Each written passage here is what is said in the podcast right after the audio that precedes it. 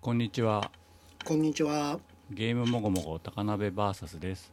ゲームもごもご高鍋 VS は40代子持ちの人たちを中心にテレビゲームやそれ以外の趣味のことをもごもご話すポッドキャストです高鍋がホストで話し相手が毎回変わります今日お送りするのは山本と高鍋ですそれでは今週の近況からお伝えします10月30日にアップルのスペシャルイベントがありまして、まあ、新機種がたくさん発表になったとうん。 iPad Pro、Mac mini、MacBook Air と3機種も発表になりましたはい。見ました見た。iPad Pro すごく良さそう。 そうだよねなんかいつもよりさ時間が早くてさいつも夜中の2時ぐらいからだったのに、うん。なんかあの日付変更線の関係でいつもと場所が違ったからうんうん。 11時とかからやったよねうんうん。それでなんかゆったり見ることができましたね iPad Pro やばいよねうん、なんかね、すごい良さげ。持ってんだっけうーんとね、初代のプロかな。ああはいはいはいはうい、ん。そっかそっかえでかい方、うん小さい方 そうそう、でっかい方。あいいなおでっかい方欲しいんだけどさ前のやつすごいでかすぎてさ、あああお店とかに置いてあってもうってなるぐらいでかいじゃんああ。うんうんうん。そしたら今回ね、うん画面のサイズはそのままで驚愕縁になったからうんうんうん。一回り小さくてうん。だいぶいいなって思ったよねうん。なんか性能ももう MacBook に近い感いじやになほっんてときてそうるみでしたいょなんか MacBook5 a とか言われてるぐらいで、ううんんもう値段もそれなりにね、うんなんか昔だと iPad に5万とか言っただけでちょっとうってなったけどもう15万平気で超えてるぐらいの感じになっ て、ね3倍ぐらいの値段になってますうんうん、で、まあ、ホームボタンもなくなってまあが額縁だけのデザインになって、うんで iPhone に比べてノッチもないからすごいシンプルなデザインになったよね、うんうんで、まあ、Apple Pencil すごいあの役立ってて仕事にもすごい使ってんだけどうんあの製品として訳が分かんないところがだいぶなくなったなっていううんうんうんのがあってで、まあ、今まで使ったその Apple Pencil っていうのはその携帯性とか充電のところにすごい問題があって、うん外に持ち出そうってこう宣伝してるのにしまう場所がないと、うんあと外で使いたいのに移動してる最中に充電する術がないうんうんっていうのが今回その額縁の横にペタって磁石でくっつくようになってうんでかつ充電も一緒にしてくれるとうんうんでなんかキャップを外したりする必要もなくなったから部品をなくしたりすることもないとうんうんなんか、うん、最初からそうしてくれよなってちょっと思いましたけど、 うん、すごい羨ましいなって思ったうんでなんか中に入ってるチップは変わんないんだってその Apple うん Pencil の、うんだけどなんか先端に AirPods みたいなうんうんタッチセンサーが入っててうんなんかダブルタップするとマウスでいう右クリックみたいなことうんうんが機能として割り当てられるようになって、まあ、アプリごとに、まあ、パレットを呼び出したりとかなんか前のツールを呼び出したりとか、まあ、お絵かきに便利なジェスチャーみたいなものが入れられるとうんすごくいいなって思うよね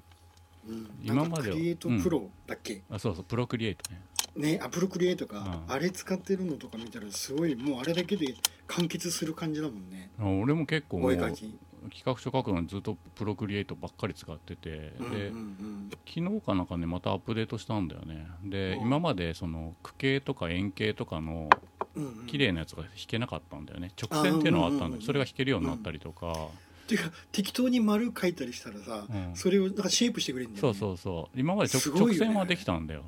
うんだけど円弧とかができるようになったし、うんうんうんなんかパースがついた四角とかも描けるようになって、うんで描いたところからドラッグするとそれをさらに歪められるみたいなうんうん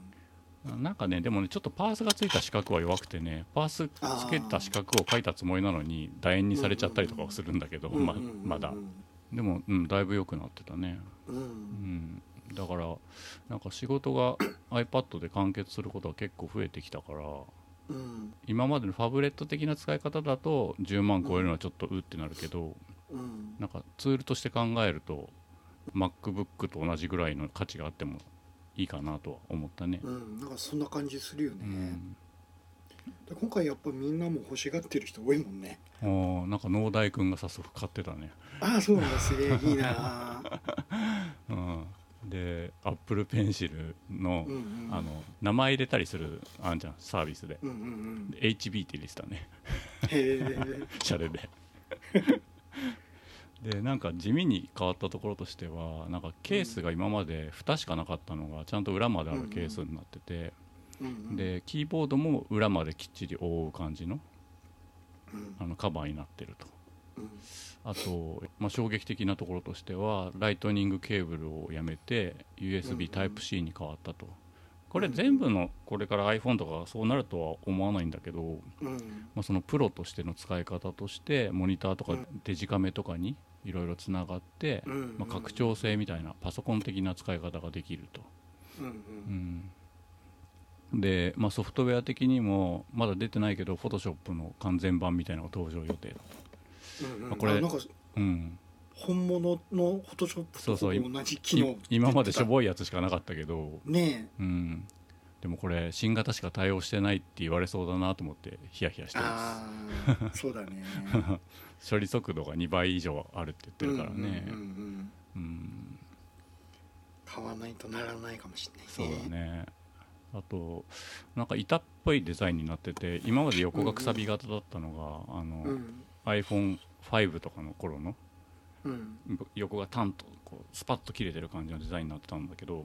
うんまあなんか1ミリ薄くしてくれたのはいいとしてイヤホンジャックがないのは地味に残念だなって、ああうんなんかあの AirPods すっごい便利だし使ってんだけどうんうん AirPods が繋がんないゲーム機とかを持ってく時に結局イヤホンも持っていかなきゃいけな くて何なんだよっていうのが一つとあと、うん iPad で映画とか見ること時々あるんだけどうん AirPods と電池が持たなかったりするんだよねうんもうだいぶへたってきてて容量がももともと小さいからへたるとうんあっという間に電池容量が足んなくなるんだよね、うんでもともと最初3時間か4時間ぐらい使えてたものが今2時う間んギリ使えないぐらいの感じになっちゃってうんそれだけに頼れっていうのはちょっときついなっていうところでそうだねうんイヤホンジャックは地味に残念でしたうんあと、まあか直接関係ないけど iPad mini がずっとアップデートされてなくてうんうんうん新型出るらしいぜっていう噂があったのに結局出なかったのもうん地味に残念だなと、うんううんん、なんかあの同じ形でもいいから CPU だけ変えてくれてもいいのになってねうん漫画読んだりするのにちょうどいいんだけうどんね、そうそうそうそう持ち歩きやすいしな Kindle も結構ハードウェアの方の Kindle もアップデートしてるらしいんだけど、なんか処理速度が変わってないらしいんだよね、うんうんうだんからもうあれあのスピードにはもうちょっと耐えられないのでやっぱうん iPad ぐらいのやつで見たいなっていう意味ではミニのそうだ新ね型欲しいかなと思いましたうんうんうん、初代の iPad Pro 持ってて欲しくならない、うん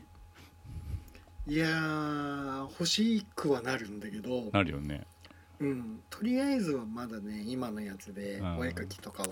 困ってはいないんだそようねなんだよね、うん性能だけで言うとだ大丈夫なんだよね今のところね、うん、そうなんだよね、うんただむしろアップルペンシルとかの方がねうん新しいの欲しいなそう旧型に対応してないんだよねそうなんだよね、だからそれをやろうと思ったら、うん新しいの必要になるからなっていうとこあろーでそうなねんだよ欲しいかなっていう気持ちはあなるんペンけシどルだけでも対応してんのかと思ったらしてないってびっくりしちゃった、ううんんね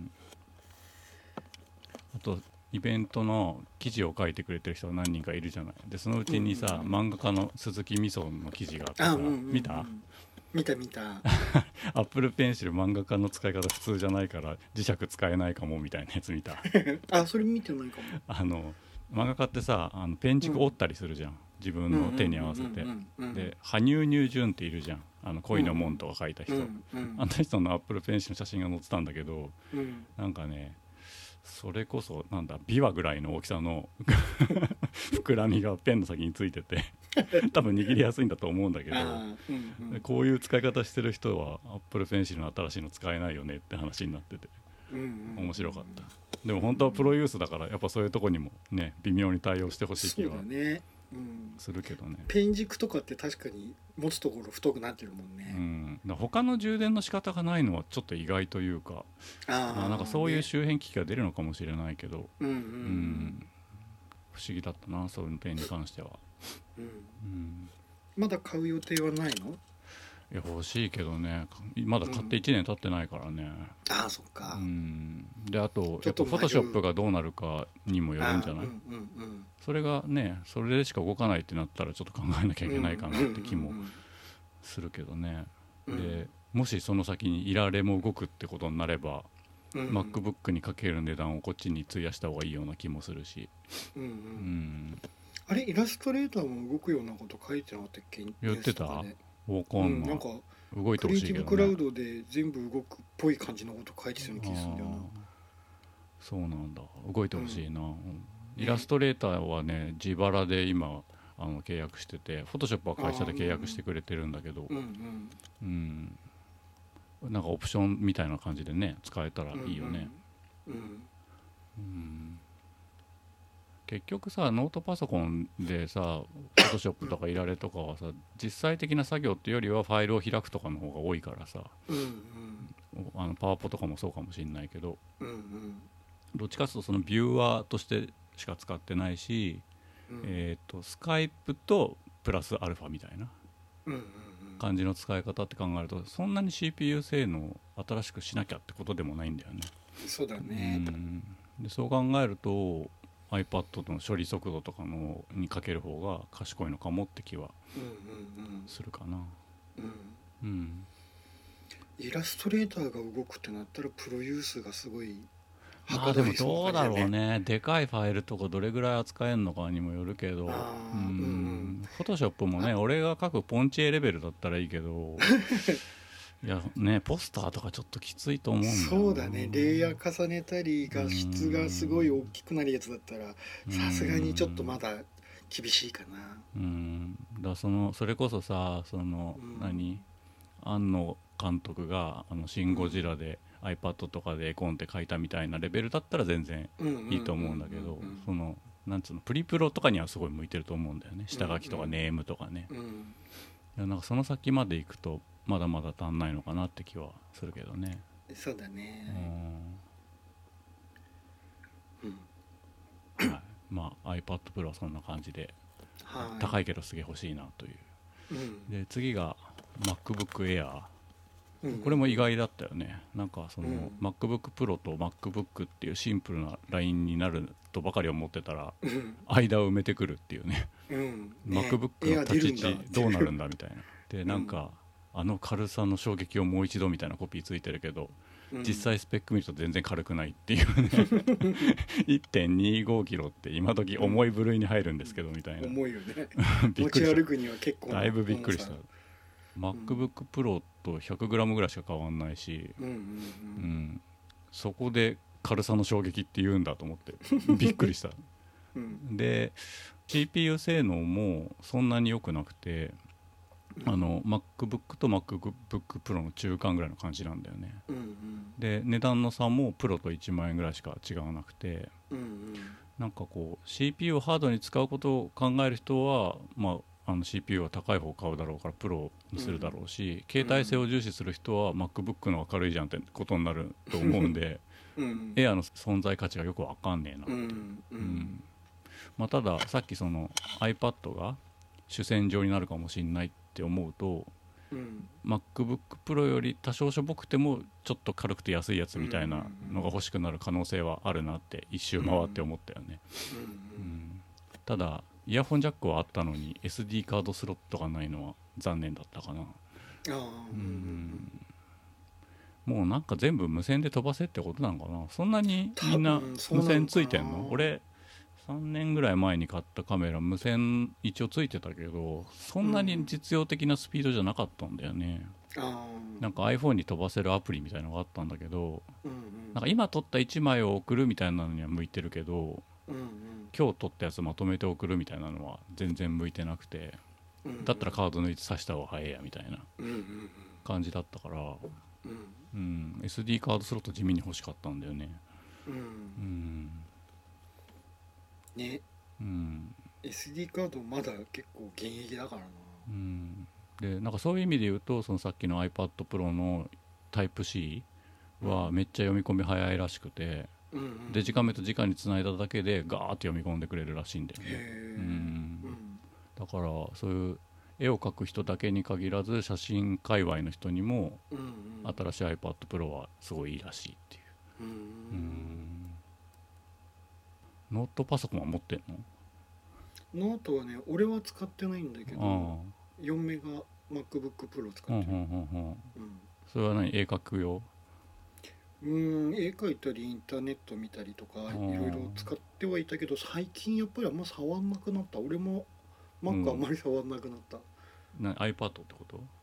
iPhone とか iPad でうん全部完結しちゃうから、そうだよねうん、Mac 立ち上げてまでっていうのがねなんかある時ぐらいしかないなっていう感じで、うんなるほどなうん、仕事とかで使ってたらまた違うんだろうけどうんねうんうんうんうん、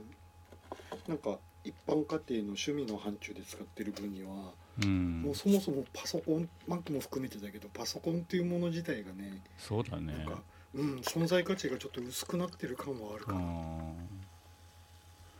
なんかホームページとかも閲覧してる割合が iPhone とかタブレットの方が半分を超えてるし、うん、うん、携帯向けの専用のサイトがないブログサービスの方が少ないぐらいの感じだもんねうん、だからなんね、かせっかくそのブログ側をデザインしても簡易版しか見てもらってないんだと思うとうん、全然ユーザビリティとか違うなって思うし、う、うんん、変な感じではある、うん、なんか手のひらの中で全部完結するっていう便利さがねうん、 Mac とかのでっかい画面で見た方がさうん色も綺麗だしうん、画面もさ細かいところまでたくさん表示されるんだけど、うん、うんなんか簡易的なもんに慣れてるっていうかね、あの任天堂のさ、うん、ね、ホームページがもう全体が携帯用向けになあっあてるじゃんもうそうねううんん、あれがなんかパソコンで見るといつも気持ち悪くてさ縦に長い感じでさ、なんかあの楽天とかのページ見てるみたいな気持ちになる、多分今もうあれなんじゃないかなアクセスしてくるやつとか解析してもさ、うん、スマートフォンとかからのアクセスいのや方そうがだ圧倒的に多いんでしょ、うんきっそうだとと、思う、うん、うん、パソコなンんか不思議となか感じあんま子供にも触らせないだろうしねでその代わりにおフルの iPhone とかを渡したりしてる人が多いから、うん当たり前のことかもしれないよねそう考えるうんうと、んううんんうんなんかねもう戻れない感があるね、確かになうそう考えるとやっぱ iPad とか iPhone が高い値付けになってるのもしょうがないのかもしれないね、ん、うんうんうんニーズとしてもそうだし収益としてもそうだしみたいうんうなんうんううんんこれからどんどんなんかそういう方向に加速してきそうな気がするな、うんうんうんうんそういえば iPhone ってこの間修理したって言ってたっけいや俺修理してない割れたガラスのまま使っててえ 使ってんの結局そうだよ新しいの買って買わないの、迷ってんだけどねうん、でなんか XSMAX 買おうかなそうそうで順当に考えたら XSXS とか 10S か 10SMAX じゃん、うでん俺もそう思ってたんだけどうなんんか14万とかして高えなと思って で 10R が、まあ、多少あのカメラが1個しかないとか解像度が低いとか、有機 EL じゃないとかっていうのはありつつも、うんうんうん中身の性能は一緒だよみたいな触れ込みでうんうん10万ぐらいなんだよね、うんで4万でかいなと思ってうんでなんか iPad とかに注力するんであればこっちは下げてもいいのかもみたいな気持ちに一瞬なったんだけど、あーうんうん、でもどうやらなんかアンテナも違うらしくてへえ最近さなんかこうアンテナをいくつも束ねて受信するみたいなのがうん技術としてあるらしいんだけどうん 10S の方は4本まで束ねるんだけどうん、 10R の方は2本までしか束ねらんないから最大で2倍のダウンロードスピードの差が出るっていう実装値が出てあそうなてんだいや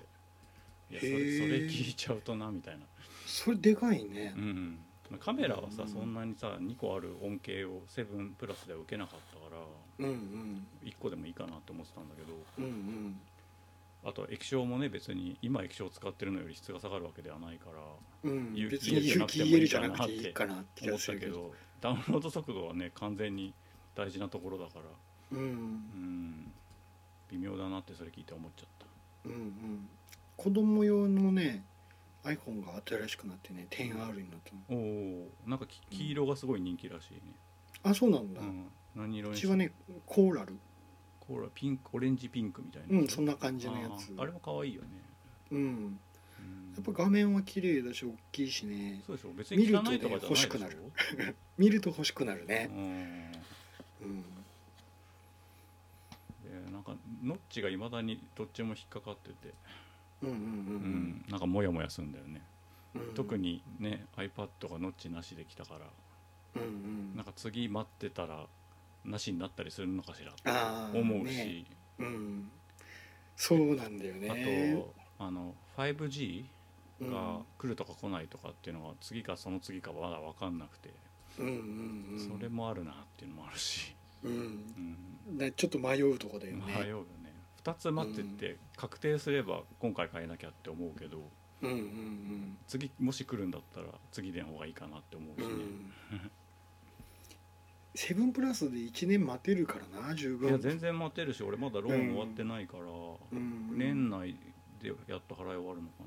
な、うんでまた秋とかに出ちゃうわけでしょきっと、うんうんそうなんだよね一瞬だよねうん早いもんねやっぱうんうん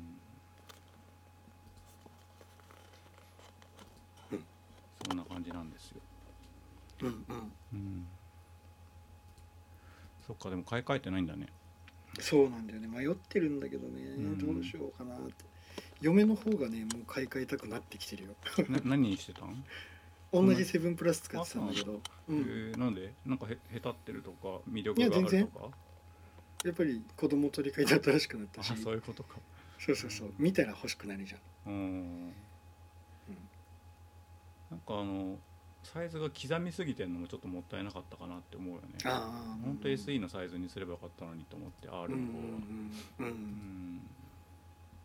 なんか意外と重いんだよね XR ああなんか厚みもち点あるかょっと、ううんん、多いしうん重いらしいねそうずっしりくる感じうんそうなんだうんえでもさこの何外側に色がついてたらケースとかはどうするの入れないのそれとも透明のやつに入れるの今透明のやつに入れてんじゃんあそうなんだ最初折りたたみのやつに入れてたけどねあーえっ、と手帳型みたいなうん一日持たないで取り外しちゃったみたいな早くね やっぱ背面見たいんじゃないあ確かにコーラルみたいなの可愛いな、うんうん俺さ額縁はさ画面の額縁は絶対黒じゃなきゃ穴派なんだけどさ、うんうんうん iPhone って白を使う人もすごい多いじゃんであうんうん iPad も意外と白の人多いけど今回黒しかないじゃん、全部うんうんまあノッチの関係だと思うんだけどうんうんその辺どうなんだろうね、ねうんでも別にあんまり気にしてないっぽいよそうなんだ、うんうん画面の周りに白いものがあるとうん例えば映画とか見て黒帯が入った時に黒帯の周りに白帯がついてみたいな感じで嫌なんだうよんわかるわかるわか る黒がいいよねやっぱりねうんでなんかいろんな新製品が出たからうんあの AppleWatch もそうだしうん iPhone もそうだしうんで一回全部 Apple ストアのカートに入れてみたんだよね 欲しいものを全部さあね65万超えてたんだようおーすごい車買えそうな値段だよねすごいよねうんうんなんかあのメモリをちょっと足したりとかそういうのをしたけど、うんうんうん必要十分な感じにしたら65うん万っつって、まあ、でもさうわってなったけどうんうん最初の Mac フルセット揃えた時とそれぐらいしたよねっああまあ一瞬思う俺もっとしたよて そうだよねパワーマックの頃だもそうんパワーマックでモニター買って、プリンター買って、うん MO ドライブ買ってとかしてたらうん100万がね多分飛んだんじゃないかな来たなんか時そう16メガのメモリを買って何万みたいなさ、 うんであの時のハードディスクがさ総容量さうん1ギガバイトとかしかないんだよ今考えたらびっくりするよね1ギガなかったよ俺まだその時え嘘マジでうん俺買ったやつ7500かなんかで1ギガだったんだよね一番でかいやつであ多分一番そでれかいやつか俺7600だったんだよね、うん1ギガってだって今 SD カードだって1ギガだったそらなんうかそう何百円かで買えるんじゃないこのだしたらあ間スイッチのカード400ギガに変えたしねあーわかるわかるねえびっくりするよね7666だった気がするんだよなパワーうモークん7600300だったかなどっちか忘れちゃったうなうんん、いや1ギガはなかったなあ本当 500, 500とかそんなああ何百メガの世界だったよねうんうんすごいよね今考えたらそうだねうんびっくりしちゃうでさその iPad とか iPhone がどんどん容量でかくなってるからさ Mac, Mac がさ母艦として全然もう追いつかなくなってるああうんわかるわかるうんでこの間そのスイッチのそのカードを引っ越しするにあたって、いうん一旦 Mac 側に逃がそうとしたら、それも抑えられないぐらい空きがなくて あマジでだってさ200ギガとかパッと開けてって言われたら開けられないでしょああいや俺外付けのハードディスクとかにだいぶあ逃そうがしそうてだかるらから外付けにコピーしたんだけど、うんうん結局、うんうだかんらそなんかそれもうまくいかなくて結局あのサポートに電話とかしてへえでねカードから移すっていうのは結局できなかったんだよね Mac ではあそうなんだ、うんで、まあ、全部ダウンロードし直してくださいって言われてうわーめんどくせえうわ面倒くせえってなったんだけどうんただ幸いだったのがなんかセーブデータはカードじゃなくて本体に必ず残ってるんだってうんうんだからその任天堂スイッチオンラインなんちゃらとかに入ってなくてもうんうん再ダウンロードさえすればうんうんうん元と同じ状態になるっていう、へえ、うんでアルバムも諦めるしかないかなと思ったらカードから本体とか本体からカードに移動できるんで、うんうん、結局ね時間だけかかったけど新しいカードで全部復元できたんだよね、うんうんなんか今まで 3DS とかで散々引っ越してうんうん失敗したことなかったのに、うん結局なんか、うん、初めて失敗したからうんうんびっくりしたしなんかサポートの人もそんなでっかいカード使ってる症例があんまりないから、ああすいませんよくわかりませんみたいな感じで、 うん、 400はでかいよねでも安くなったよ前2万超えてたけど1万うん5000円ぐらいになってたもんね、うんうんでもいるよねきっとねダウンロード版買ってった消しら消し始めないと200ギガじゃ収まんなくなってて全然そうだよねでこれからねまた大物タイトルとか出てくるでしょきっと、うんスマブラどうしようかと思ってスマブラね多分ダウンロードとか入れてったらねやばいよね、うねえ、ん、容量でかいよねきっとねで書いたろうね、うんまあでも任天堂タイトルは歴代そんな大きくないけどスマブラはやっぱ特別なのかなうんわかんないけどねうん何十ギガかはありそうな気がするそうだねうんで結局なんかやるのないからポケモンも予約しちゃってあそうなんだ ポケモンはダウンロードじゃなくてダウンロードカセットダウンローダウンロード版ド、うん、あそうなんだいやほぼみんなダウンロードでしか最近買ってないあそうなんだうんうちポケモンはカセットでカセットっていうのはなんていうのかわかんないけどカーカートリッジ、うんうんカードでなんかさあ予の約してあるボール付きの限定版だけうんうんうんうどんうんカードは入ってなくてダウンロードコードが付いてるやつみたいなのスストアで売ってたねうんううんんえそういうんじゃなくてうん、うん、いやうちはねあれカートリッジうんそとうなんだボールのセットのやつうーんボールを二つも持ち歩 持ち歩かなきゃいけないのかないいや持ち歩く気はないけどあれで操作してる感じがさどうなのかなと思ってボールのボタンのところが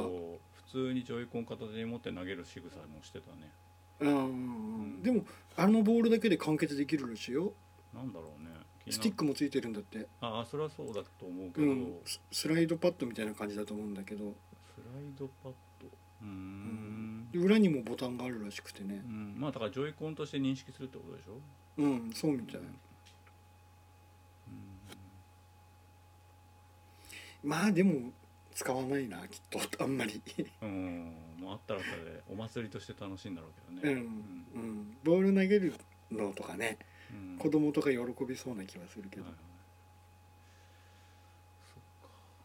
うんまあどっちかどちらかりましたけどもあすいません あの発表会はそんな感じでうんまあ1週間ぐらい経ってだいぶこう気持ちが落ち着いてきたんで65万全部払う気はさすがにないですけども、うんうんうん、あ iPad Pro どうしようかなというとこぐらいですかね。うんうんうんはい、はいでうん、マリオパーティーをうん、でうん、ダウンロード版かなおううん、買って家族で遊んでみました、おお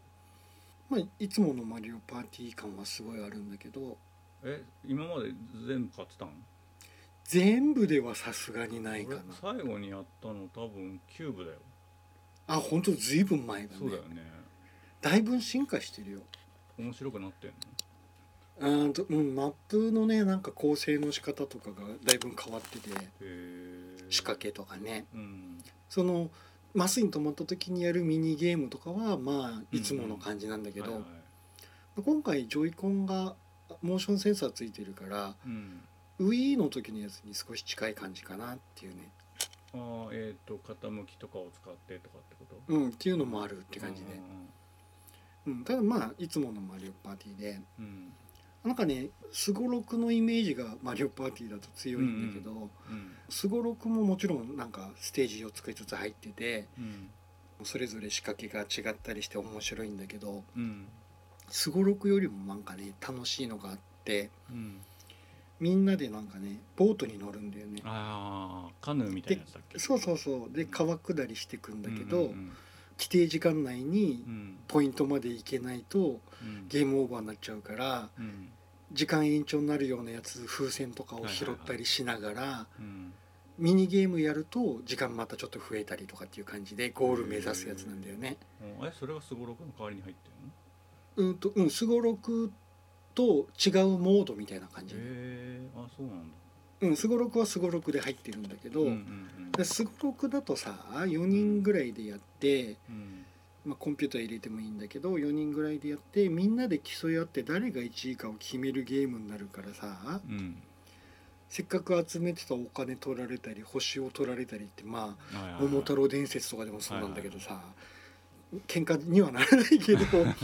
なんかちょっと嫌な感じになったりうんうんうんさやめてってなったりするんだけどそのボートのやつはねあのみんなで協力そすうだるよんだよね。ねうんうんで要はミニゲームにううんんとし勝利してっていうかクリアしてうん時間を増やすっていうのが目的だからうんうん共闘みたいなことそうそうそうプレイヤー同士では競い合わないんだよね、うん基本的にうんただねすごい楽しくみんなで遊べるなるほど感じで、ねうん、ああこういうモードが欲しかったな確かに俺と思確ってかにうんねうん桃鉄とかでもさ絶対なんか喧嘩っぽくなったりするじゃん 俺が大人げないのかもしれないけどさ、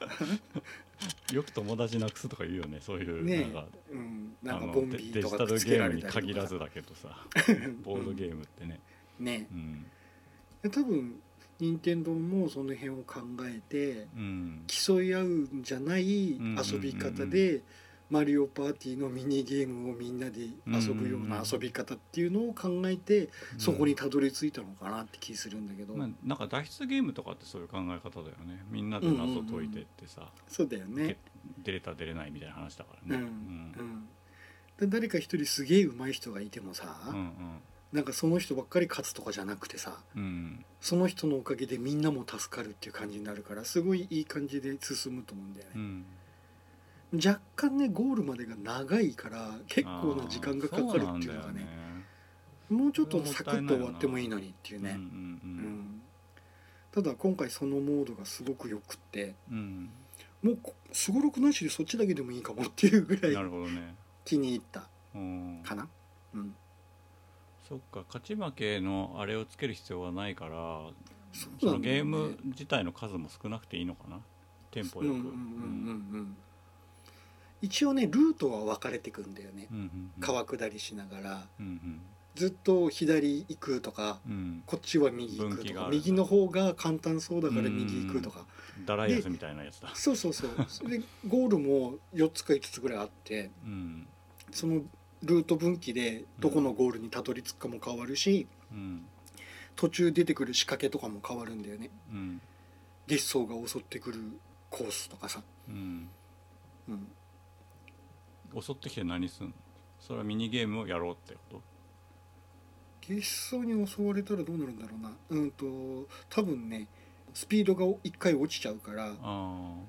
ラップタイムが落ちるからクリアできなくなる可能性が高くなるってあいなうるほ感どじかなねうん、うんでなんかダッシュプレートみたいなのとかもあってさうん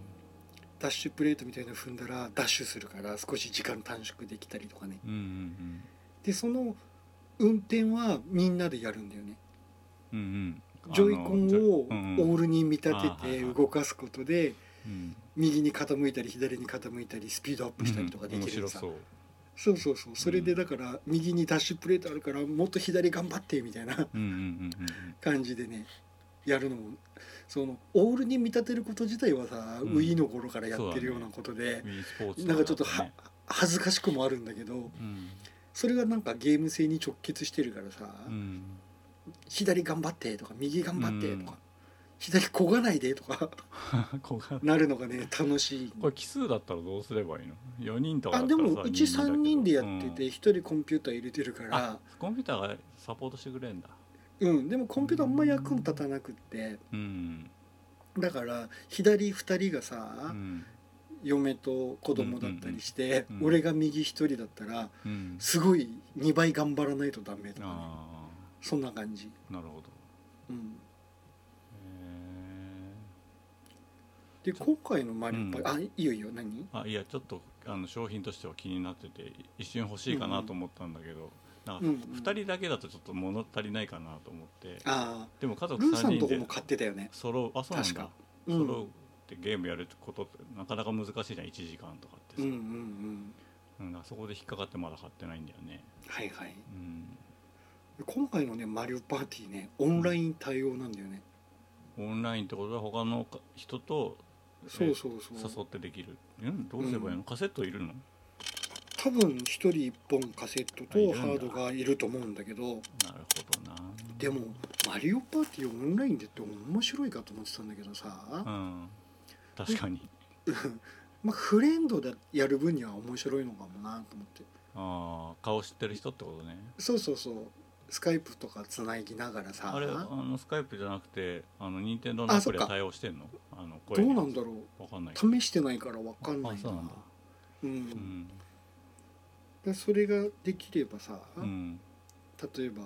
高鍋さんとかうんルーさんとか洋介さんと4う人でんみんなでボート漕ぎながら進むのも楽しいのかまあな声が聞こえたらいいよねううんんすごろくもね楽しいことは楽しいからさ正月休みとかね それこそね、うんううんん、そうかうんあとあれが気になったんだよね CM でやってるさ2台つないでさ、なんかあねあれまマだップできてないがんつだがけるどみたいなやつあれって結局ソフトもハードも 2, 二台ずついるってこそこがね分かんないんだよねうちもまだスイッチ1台しかなくってとあそうなのうんポケモン二来る台あかるんだらと思ってさたこれから2台目買うかって話を今してるあんだ俺てけっどきりもう2台3台あんのかと思ってたうまだまだ今1台でーんポケモンに向けて今2代目を考えてるところなんだけど2代目あってもうんマリオパーティーもう一本いるのかなとかさつないで並べてって項目を見ればいいのかこれかうんなあでなもんかソフトが2本必要ですって書いてあるわだよねダウンロードとかでできる感じしないからそれがそうできればな余裕で買えるのになと思ったのにだからあれどんな技術なんだかよくいやわ俺分かかんなっいんただけよどあのただタッチパネルでうん A 地点と B 地点をつないだって認識するってことでしょなぞったは、ま、ハードをまたいでなぞったところを指でなぞったりしないとどういう接続になってるかは認識してないってことじそゃうんそうそうそうそうなのか、うん置いた状態でさ見本え体るよのね向きとかを、そう置いてからなぞってんだよ 2, 台のハードまたぐように指でシュッて画面をなぞうんうるんと、うん、そこが仮想的につながったマップになるんだよねあそうなんかうんいくらジャイロとか入ってるにしたって無理じゃねえと思ってねね、あれはでも考えたのすごいね不思議な感じするよね、うんうんそうかただ敷居は高いね残念だ な2台とソフだトっにてもさうせっ敷居かくがオンラ高インいついててもできないじゃんそれはそ うだね、うんうんもったいないえーダウンロードにさせてあげたらいいのにそんなうん、なんかあのナムコミュージアムのパックマン VS のやつだっけとうんうんうかんうんうはさんなんかねダウンロード専用のああうんついてるねね別ハードのついてるというやかつフリーでダウンロードできるんだよねそうそうそのゲームだけ専用のダウンロードソフトを出してたよねそういうのん全う然ん起爆剤として役に立つと思うんだけどなうんねやればいいのにね、うんスイッチだけ2台だったらまだ敷居がだいぶ下がるとそう思うそうそうせっかく携帯機だから持ち寄ることはあるわけだからさ、うんうん、ねあそうだマリオパーティーさんは今回すごろくの方も遊んだんだけどうんすごろくの方がねうんキャラクターによってねうんサイコロにね違いがあるんだよね キャラクターによって最高に違いがあるうんとねどう説明したらいいのかなサイコロを2つ持ってるのうみんんなうん普通の1から6までのサイコロとうんもう一つはオリジナルなんのか自分オリジナルの6以上の10とかが入ってる代わりにうん、残り1ばっかりとかああ個性が出るんだそうその個性を、ね、キャラクターごとに決まってるのうんうんうんうんだからクッパ用サイコロとかピーチ姫用サイコロとかになってて、のはねなんか見た目でキャラクター選べないっていうか 確かに、そうヨッシーが好きなんだけど、うんサイコロの性能を考えるとヨッシーじゃなくてクッパがいいかなとかねあなっちゃうところがねちょっと俺はねうーんってー思サっイてコんロだけども選べてもいいのにねねサイコロはクッパなんだけどそれヨかッシー用のサイコロとかランダムにしちゃうとかね毎回ねねうね、ん、サイコロをうん、ただ救済措置じゃないんだけど今回の「マリオパーティー」ってねマス進んでいくと仲間をね増やせるのへえ仲間が増えるマスに止まった時だけなんだけどうん使ってない誰も使ってないキャラクターがねサポートキャラクターとして自分と一緒にグループになっていくの、んその時サイコロはその人の分も振ってくれるかあそういらうこと2倍になるのだかあらで3も人キャラクターいたら3つサイコロ振る感じーうんで3つ振った結果どうなのその合計なのそうだからうねんキャラクターはたくさん集めた方が得得っていうか有利なんだけどうんそのキャラクターを仲間にできるマスにうまく止まれないと仲間にできないからうんうんうんただうん仲間が増えるとねうんめっちゃ強くなるのうんうんうんうんどうなんだろうゲームバランス的に ねだかいいのらかなバランスめっちゃくちゃになるよそうだねで、うんそれでバランス取ろうとしたら結局サイコロの数は関係ないみたいにしていくしかなくなってきそうな気もするけどねうんうんううんんただクッパなんかだと10とかの目が出る可能性もある代わりにうんマイナス2とかもあるんだよねマイナスまあでももう一個振ってんでしょ1から6のやつそうだマリオで振っうんた4が一緒の仲間のクッパが振ったマイナス2のせいで2になっちゃったりするんだよはいはいはいねトータルうん、まあ面白いんじゃないそれは、うん必ずしも人数がいれうばん、たくさん進めるかったらそうでもなくって合計値がマイナスになることもあり得るあるねだっそてれマはリ下がるのオがさ前のコマに下がるの下がんないゼロになるんじゃないかあなゼロになるのきっかとうんうん一回休みみたいになっちゃうと思ううん斬新だなと思ってすごろくゲームでうんそのシステムは、うんうんうんうん、キャラクターによってサイコロが違うっていうのがまず衝撃的でさ確かにコマじゃねえんだっていうんすげえと思ってうねなんかフラットな状態から始まらないんだこのサイコうんロすごろくと思って、うんどうだろうなでもなんか例えばマリオカートがさなんかこうパーツ変えられるんだけど、うん変えたところで実はそんなに差がないよみたいなあーになるよりはまあね実はうんある程度個性あっても面白いのかもしれないね。そうだうね、ん多分バランス取りはしてるんだと思うんだよね、うん有利なやつがあると、うんまあその代わりそうか不利な面もあるからうんっていうところで、うんまあ内部的にもいじれるだろうしねなんかうん、差あがあつきすそうぎただらね、うん、調節するとかね。うんうんうんうんうんうん、うん、なかなか楽しいよ、うんうんうん、そんなにね「マリオパーティー」好きでもなくて期待もそんなにしてなかったんだけうどんあーあんま聞かないもんねなんか人と話してても「マリオパーティーやったんだ」とかさ聞かないもんね。うん、64の頃はすっげえやったけど 手のう皮がめくれるそうそうそうそうそうう、そうそうそうそうそううん、でもやっぱりやると楽しいまあ人と遊ぶからっていうのもでかいのかなとは思まうあんだそうけだろどうね。うんうんただ人と遊んだ時に楽しくなるような仕掛けをよく考えてるなっていう感じで、ううんん安心する感じですごい楽しかったです、なるほどうん、おすすめおおもう機会があやっってるよたらね一回やろうよいやもう買ったらもちろん誘うよねうんえルーさんは買ってたからうんあと陽介さんは買ってないと思うんだきっと忙しそうだしねうん今ねすげえ忙しそうだもんねうんいやでも2台つなぐの見てみたいんだけどなどんな感じか、ね一回やってみたいなうん、L 字の画面で遊ぶとかもないじゃないうんねでそれをさらに俯瞰で見てるわけでしょ 面白いよね、なんかうんうねんうんあんまテレ不思議な感じテレビでは起きない感じだもんね、うんうんえとりあえずマリオパーティーについてはそれくらいですーはい iPhone で遊んでるトリグラフっていうアプリの話をちょっとしますはいハクスラ系っていうのかな、うんハックスラッシュっていうのがパソコンとかでもよくあるんだけどうん要は次々出てくる敵をどんどん切ってやっつけてうん落とした宝物を拾って自分を強化して奥に進んでいくっていうタイプのロールプレイングになるのかな。うんでもの自体は10年以上前のうんうんパソコンのブラウザーゲームが最初だったみたいなんだけどへえそれがなんか JavaScript とかで動いてたらしいよ、うんそれが今年の8月とか9月とかかなうん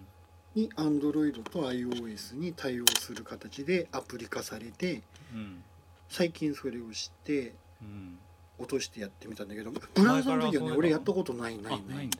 うんうん、今回初めてなんだけどおう絵がねすごい味があるっていうか、んいいすごいいい紙にい書いた感じの綺麗な絵で絵本みたいだよねそうそうそうでなんかそれだけでもモチベーションが上がるんだけうんど、うんシステム自体は多分元のゲームが古いせいかうんうんそんなにね新しい感じのところは特にないんだよねディアブロみたいな感じと思っていいのかなうん次々湧いてくる敵を切ってうん宝箱を拾って、ただ持てる数には限りがああるから、何を捨てて何を拾ってっていうのをやりながら50階とかの塔を登っていく感じなのかなドルワーガみたいだなそうそうそうでその階にいるボス的なやつとかうんを倒したり謎解き的なことをしないと鍵が手に入らなくって ドルワーガじその鍵を手に入れたら次の階に進めるんだけゃんど、はいはい各階とかにね NPC ノンプレイヤーキャラクターうんがいてなんか欲しがってたりするんだよね。違ってたりするのうんなんか欲しがってたりするんだけどお酒が欲しいとかっていうのはがいセリフはねほとんど一切なくって全部ね絵とかのアイコンとかで吹き出しの中いいにねいいねお酒の絵とかが書いてあるから、うんああこの人このお酒が欲しいんだでもはいはい今持ってないから、後で手に入れたら一回戻ってきてこの人にあげようとかうんそんな感じでやっていくんだけど戻ってくることもあるんだあるあるある戻れるんだよね。へー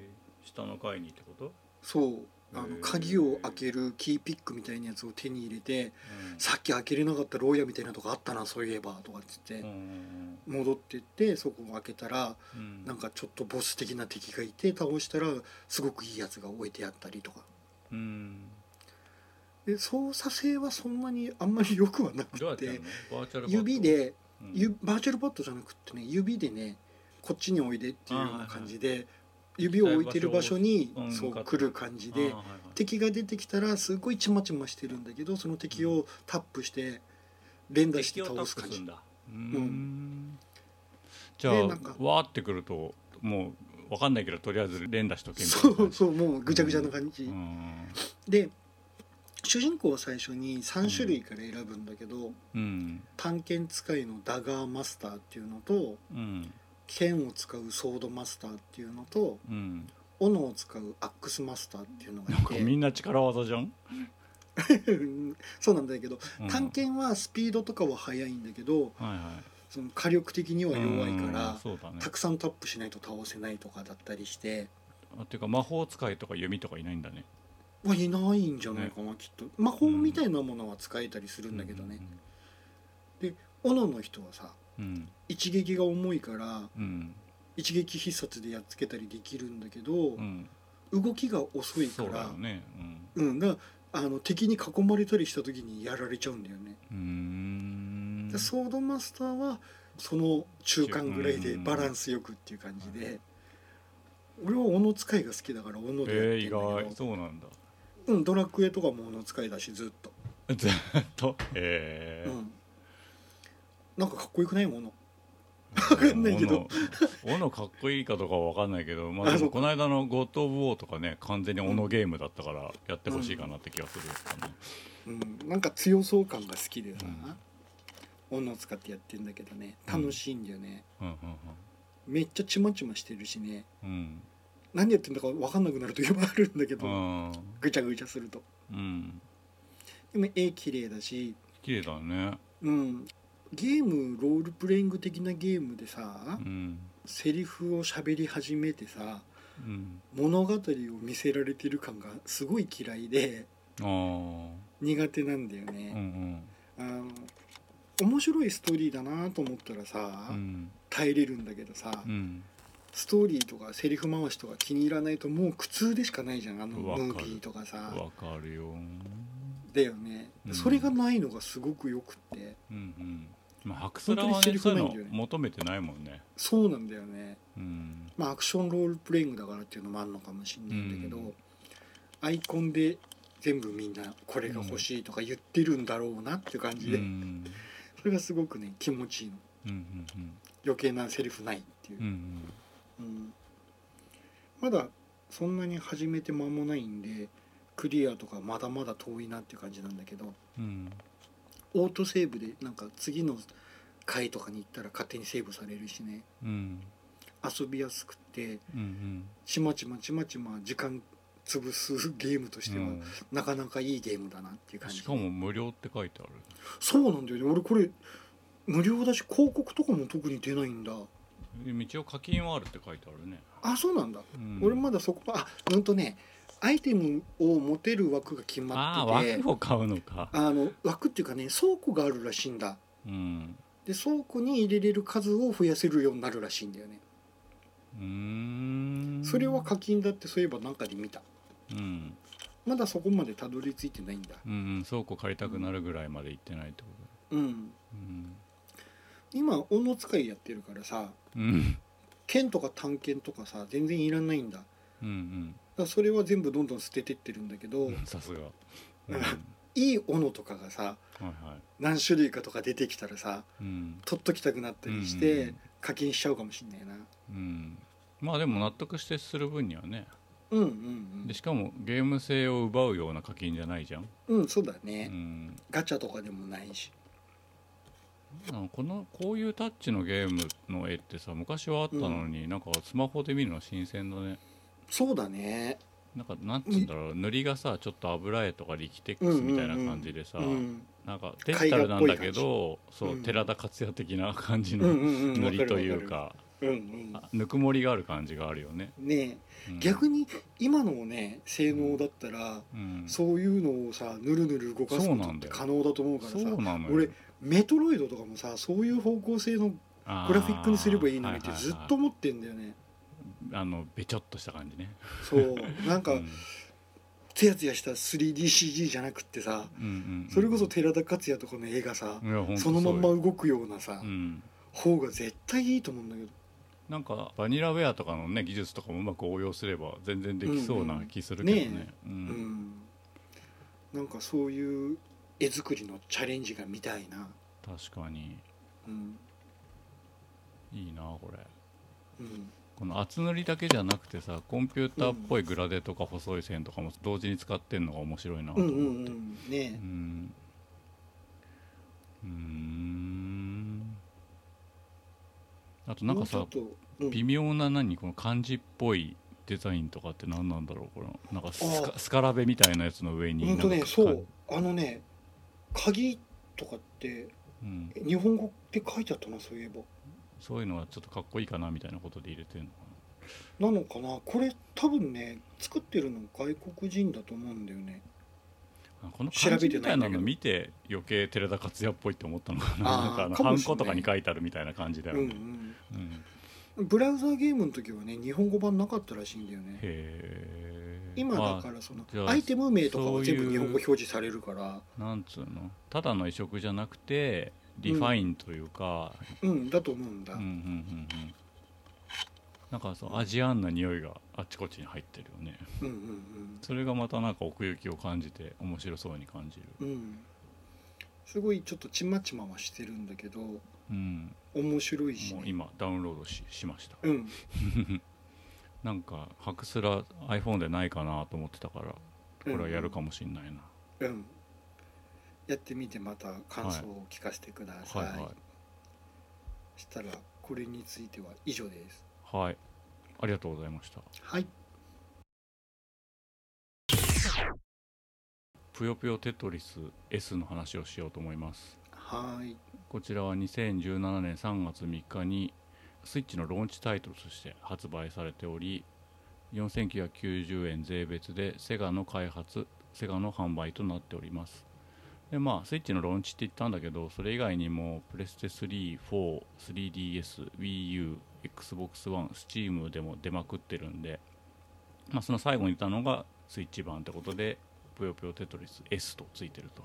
はいで俺ぷよぷよとか全然詳しくないしまともにやったこと一回もなくてうんでね、まあ、そもそもルールがよく分かんないっていうか、まあ、もちろん繋がれば消えるってことは分かるんだけうんどうんうん連鎖とか組めないんですよああうんうん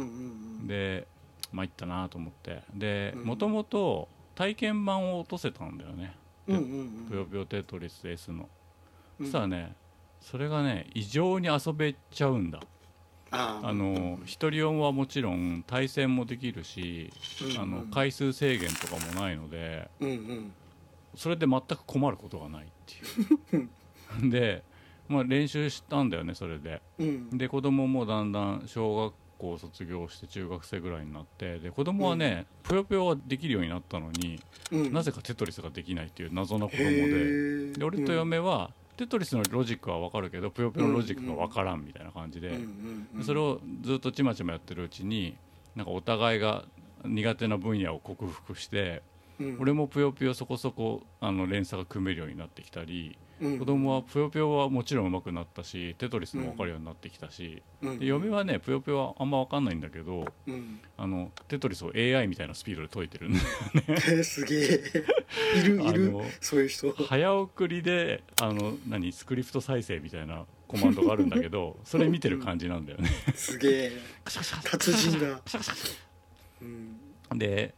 まあそんな深くやってないからあの、うん的外れなこと言うかもしれないんですけどうんあのゲームバランスとしてはぷよぷよとテトリスでいうとぷよぷよはかなり有利に感じますっていうのあはーやっぱりまとめて消すことができるからうんうんテトリスはどう頑張ってもあのうんテトリスっつって4列消すのが限界じゃないですかうんうんでそれをその差を埋めるためにテトリスって消した時にゲージが溜まって数秒以内にさらに1列でも消すとまたそのゲージが残ってみたいなことでうん要するにコンボ状態うんうんみたいなことをでその間を詰めようとしてるんだけどそれがなんかね言うほどそこまで上手い人いないみたいな感じでうんうんうんあんまりそのテトリスを支えるギミックにはなってないんだよね。まあ、よっぽどテトリス上手ければうんそのコンボが続くんだろうけど嫁のす猛スピードを見ててもそのコンボが活かせてることはほぼないのでうんうんどうやってもあのしょぼいぷよぷよの腕の人の方が強く感じてしまうっていううんうん感じではありますうんでもまあそれぞれのプレイヤーにハンデもつけられるし辛口とか甘口とかあってうんでまあ誰かの独り勝ちがずっと続いたら、まあぷさっきまでぷよぷよやってたけどテトリスに変えてみようかなみたいなことで味も変えられるんで結うんう局んその差があること自体には問題なく楽しく遊べるっていううんうんメリットがありますうんでスイッチってさデフォルトで十字キーがついてないじゃない、であーうんまあ、うち2台プロコンあるんだけど、うん落ち物パズルって十字キーでも暴発するっていうことがしょっちゅうあってその斜めに入っちゃって、うんここに落としたいんじゃないのに1個ずれちゃったみたいなことが、うんうんスイッチはその点あのデフォルトが分割十字キーなんで俺はそれでややるのが楽なんだよねうんうんあのぷよぷよやるのが。うん右って押したら絶対右しか動かないしさ左って言ったら左しか動かないからさ、うんうんうんでもなぜかね子供と嫁はね 3D のスティックの方でやってるっていうで俺よりめちゃめちゃうまいっていうね、すごいやりづらそ謎うだと思けっど、て、うんうん、不思議なんだよねうんうでん最近そのぷよぷよ e スポーツっていう新商品が出て、うんうんうんでこれはなんか多分 e スポーツ向けにチューニングし直したうんぷよぷよのそのクラシカルな部分うんだけをギュッて凝縮したものらしいんだけど、うんまあ、定価2000円だって言い張ってるところを11月末まで500円だっていう謎のセールをやっていてう、んうんまあ、お得感あるじゃないですかうんでぷよぷよだけでいいやって感じでそれを買うのは全然ありなんだけど、うんなんかねその e スポーツってことで世界標準的にしたいのか、うん連鎖組むたびにさなんかキャラクター掛け声言うんだよねなんかこう、うんシアンセルリアンとかうんうんなんかいろんなそのその世界の言葉を言い換えたのを5段階ぐらいに言うんだよね。うんうんなんだっけななんか「サランヘヨ」とか「アイラブユー」とかなんかそういうのもいるしうんでそういうのが俺は昔はなんかオタクっぽくて気持ち悪いなって思ったんだけど、うんうんうんその e スポーツバージョンはなんかね1とか2とか3とかしか言わなくておーでマックスまで溜まった時に初めてなんかそういうちょっと面白い単語を言うみたいな感じになってて。うんで逆にそれを聞いちゃったらなんか物足りなくなっちゃって、うんうんうなんか普段の方が良かったわって思ったんだよね でまあさっきも言ったけどその「ぷよぷよテトリス S」の体験版がタダで遊べすぎちゃうので、うんうんうんまあ、それもダウンロードしておいてほしいしそれだけで十分遊べちゃうからうんなんか500円の無理して買わなくても十分楽しいよって いうのは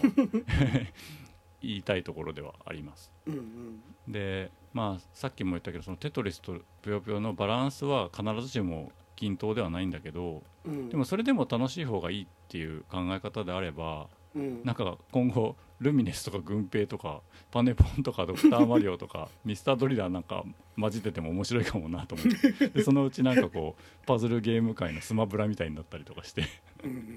次来るパズルゲームはどれだみたいなコラムスかみたいなさえそれ同士で対戦するのそうそう一種格闘技戦みたいで面そ白ういそうだからあのぷよぷよもテトリスも勝てない時がすごいあるわけよ俺はうんうんでもルミネスと軍兵だったら負ける気全然しないわけよ俺は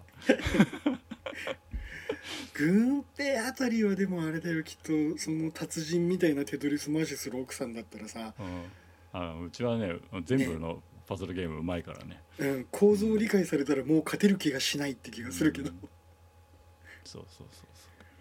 うぷよぷよテトリスうちにもあるよあ本当、うんうんカートリッジ、ううまいダウンロード版かなうまい、あのね俺は全然ダメぷよぷようは、ん、よ全くよくわからないいや分かってきたのよいやずーっとやってたら本 3連鎖ぐらいまでは組めるようになってうきんたの、システムはわかるんだけうど、んもうあたふたしちゃって 無理うんうまい人の見てるのはね勉強になるよやっぱああ、うん、テトリスの方がまだ、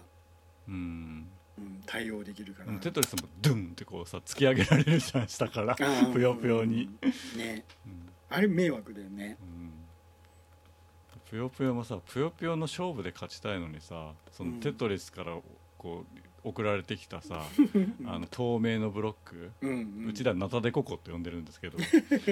ぷよぷよやりたいのにナタデココしか来ねえよみ たいな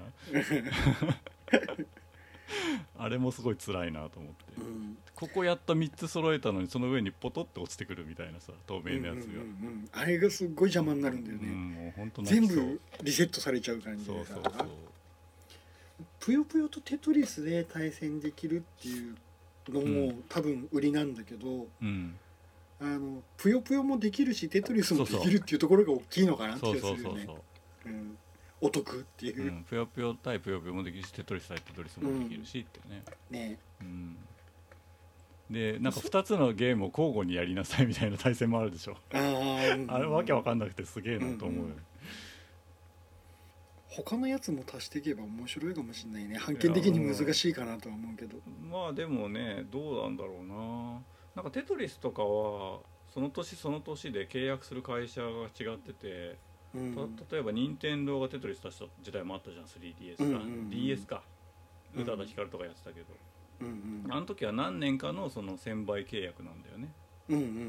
んだから今は、えっと最新作だと「テトリスエフェクト」って出てるけどうんまあ、エンハンスが契約してんのかなってことうで、ん多分向こう12年ぐらいは他のテトリスは出ないんじゃないかなって思うけど、うんうんうんうんなんかそういう感じなんだろうね、うんうんでもぷよぷよテトリスはずっと出せてるけどその辺はどういう契約になってるのかよくわかんわないかんないよねうんなんか BPS に元いた人が版権管理してるんだっけか、ああそうなんだ確か BPS ってあれだねスーファミの頃とか出してた会社だようねんうんあの人がテトリスのアレクセイ・パジトノフでしたっけうん、うんなんかそんなようなうんロシアだ人かだよねと2人ぐらいでうん版権管理の会社作ってうん、ルールなんとかか決そういめうてふうんに、だろうねうん、ライセンスしてるみたいだよでその「ぷよぷよテトリス」のテトリスにもう慣れたんだけどうんまあその何版権管理の会社が多分その回転とかブロックの色とか決めてると思うんだよね、うんうんうんうんでなんかねテトリスエフェクトを今日最後までやったんだけど、うんなんかね回転のルールちょっと違う感じがしたんだよねなんかどっちもうん最新のルールに沿ってるはずなんだろうけどなあー L, L 字じゃねえななんかあの Z みたいなやつそうそうがそう軸そう軸どこで回るかとかそういうことだよねそうそうそうなんかこれうん俺が想像してるのと違うとこでもあるぞみたいなあそれ気持ち悪いねうんでも別にどっちが悪いとかってことではないんだけど、うんうん慣れた方にやっぱね、うんうん引っ張られるじゃんうん一マスずれちゃうとかなっそたうそらうそう、ね結構大変うん、だからなんかその辺のルールとかよくわかんねえなと思って、ううんんなんかでもレギュレーションみたいなのあるんだろうけどいねやもちろんあると思う、うんううんん、うん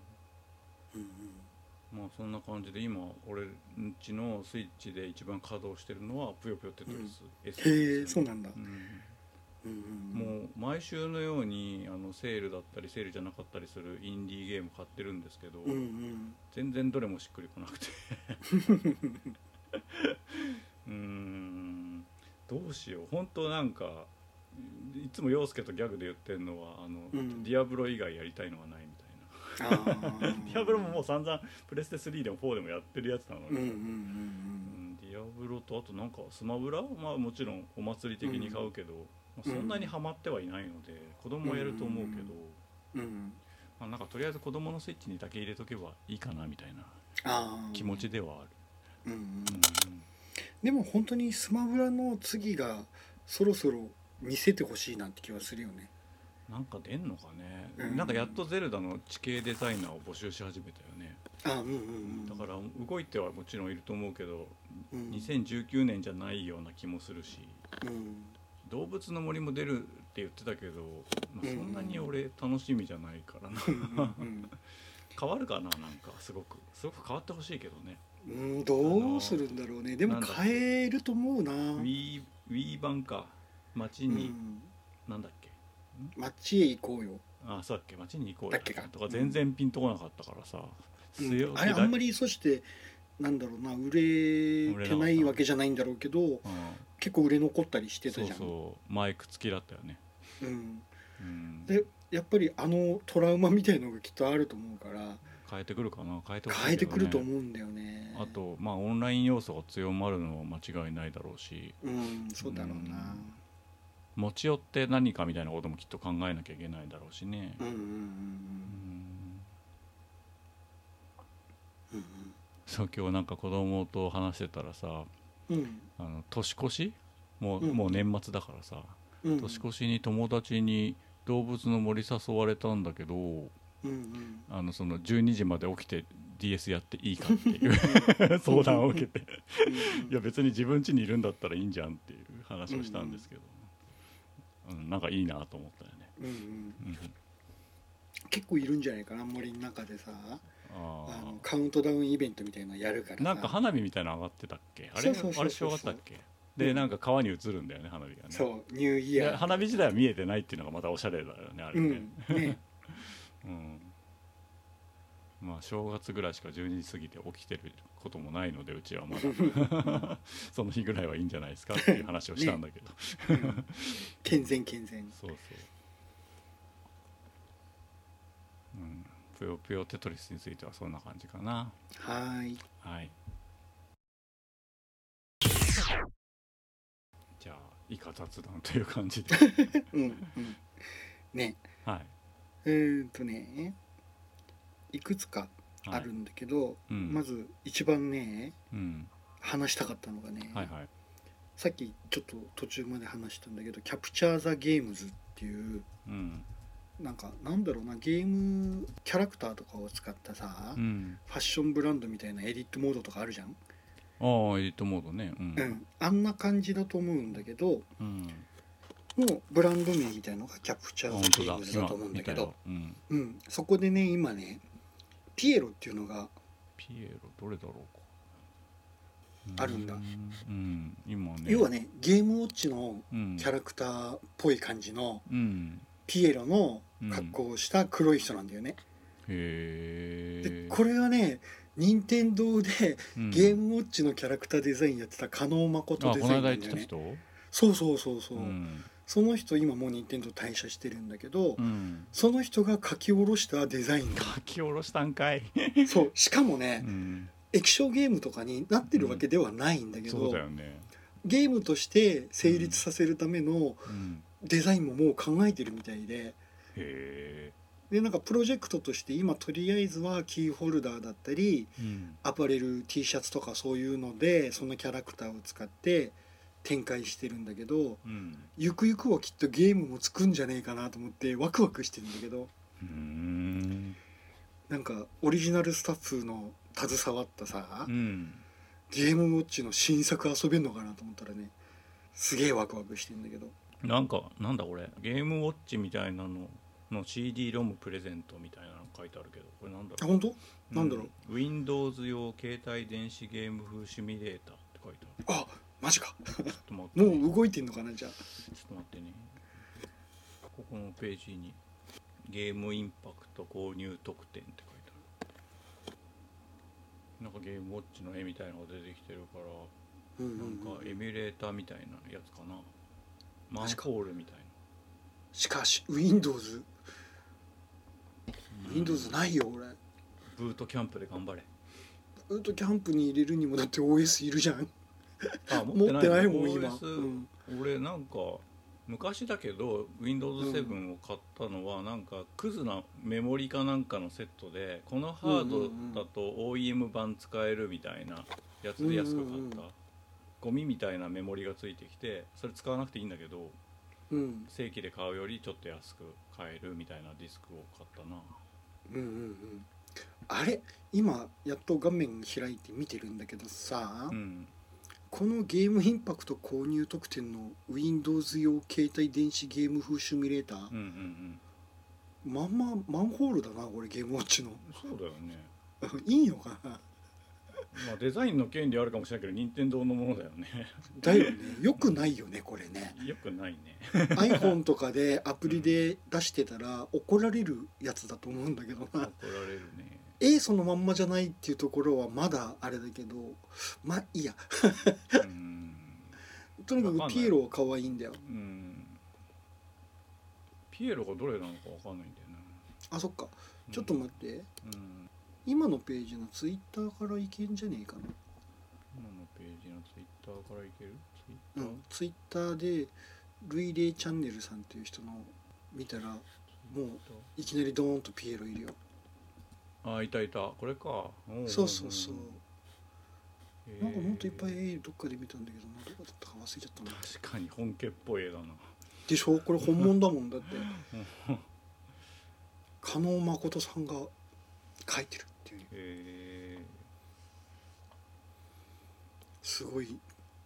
見つけた時興奮してしまってさフォローしとくかうん、これ遊びてえと思ってこの T シャツ欲しいと思ってうんピエロの多分ゲーム作るんだと思うんだけどうんプログラマーはねうん元任天堂のねバレーボールとか新鬼ヶ島とか作ってた人なんだって、本物じゃんへ うん、めっちゃそれ欲しいんだけどと思ってえこのピエロも可愛いよねすごくねうんなんかあの器用な人が真似して作ったのとは違う感じがするうんねうんであの頃と比べるとなんだろうな書き込みとかも増えてるんだけどうんなんかブレてねえなっていうそう感じでなんだよね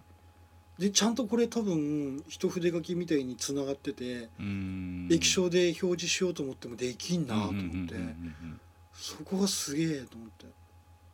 うーうんん、だからこれはねちょっと今後の動きがとても気になっているプロジェ クトで本当だとりあえずそうかこのそうか T シャツ欲しいなって感じイエロープロジェクトって書いてあるからそういうことかそうそうそう多分ねゲーム化すること前提にしてると思うんだよねだゲーム画面ってさゲームウォッチとかってさ、うん、そのパターンで書くからさ、もう最初から液晶にパターン何個かあって、うんあの黒くなってないところはグレーだったりする感じであるじゃない、うん、あのパターン書きももう全部できてるやつどっかに画像あったんだよね、へだゲーム内容わかんないけどもういつでもプログラム組めばゲームにできるような感じで、えうんゲームとしてデザインしたんだなって感じだったんだなるほどその方がいいかもね、うん本来の意図からするとそうそうそううんすごい良さげと思ってうんでこれをさなんかこういう第三者のアパレル系な人とかがさゲーム好きだからだと思うんだけど、やってるのがねなんかちょっと残念でもあるんだよね嬉しいい気持ちはあるけどさ、これなんで本家の任天堂がこういうことしてくんないかなっていうあーどうだろうかまあ DSi とかでうんゲームウォッチのソフトバラ売りでさ、うんアプリ化して売ってたりしたんだけど多分そんなに売れてないんだよねあそうだったっけうん DSI あったっけ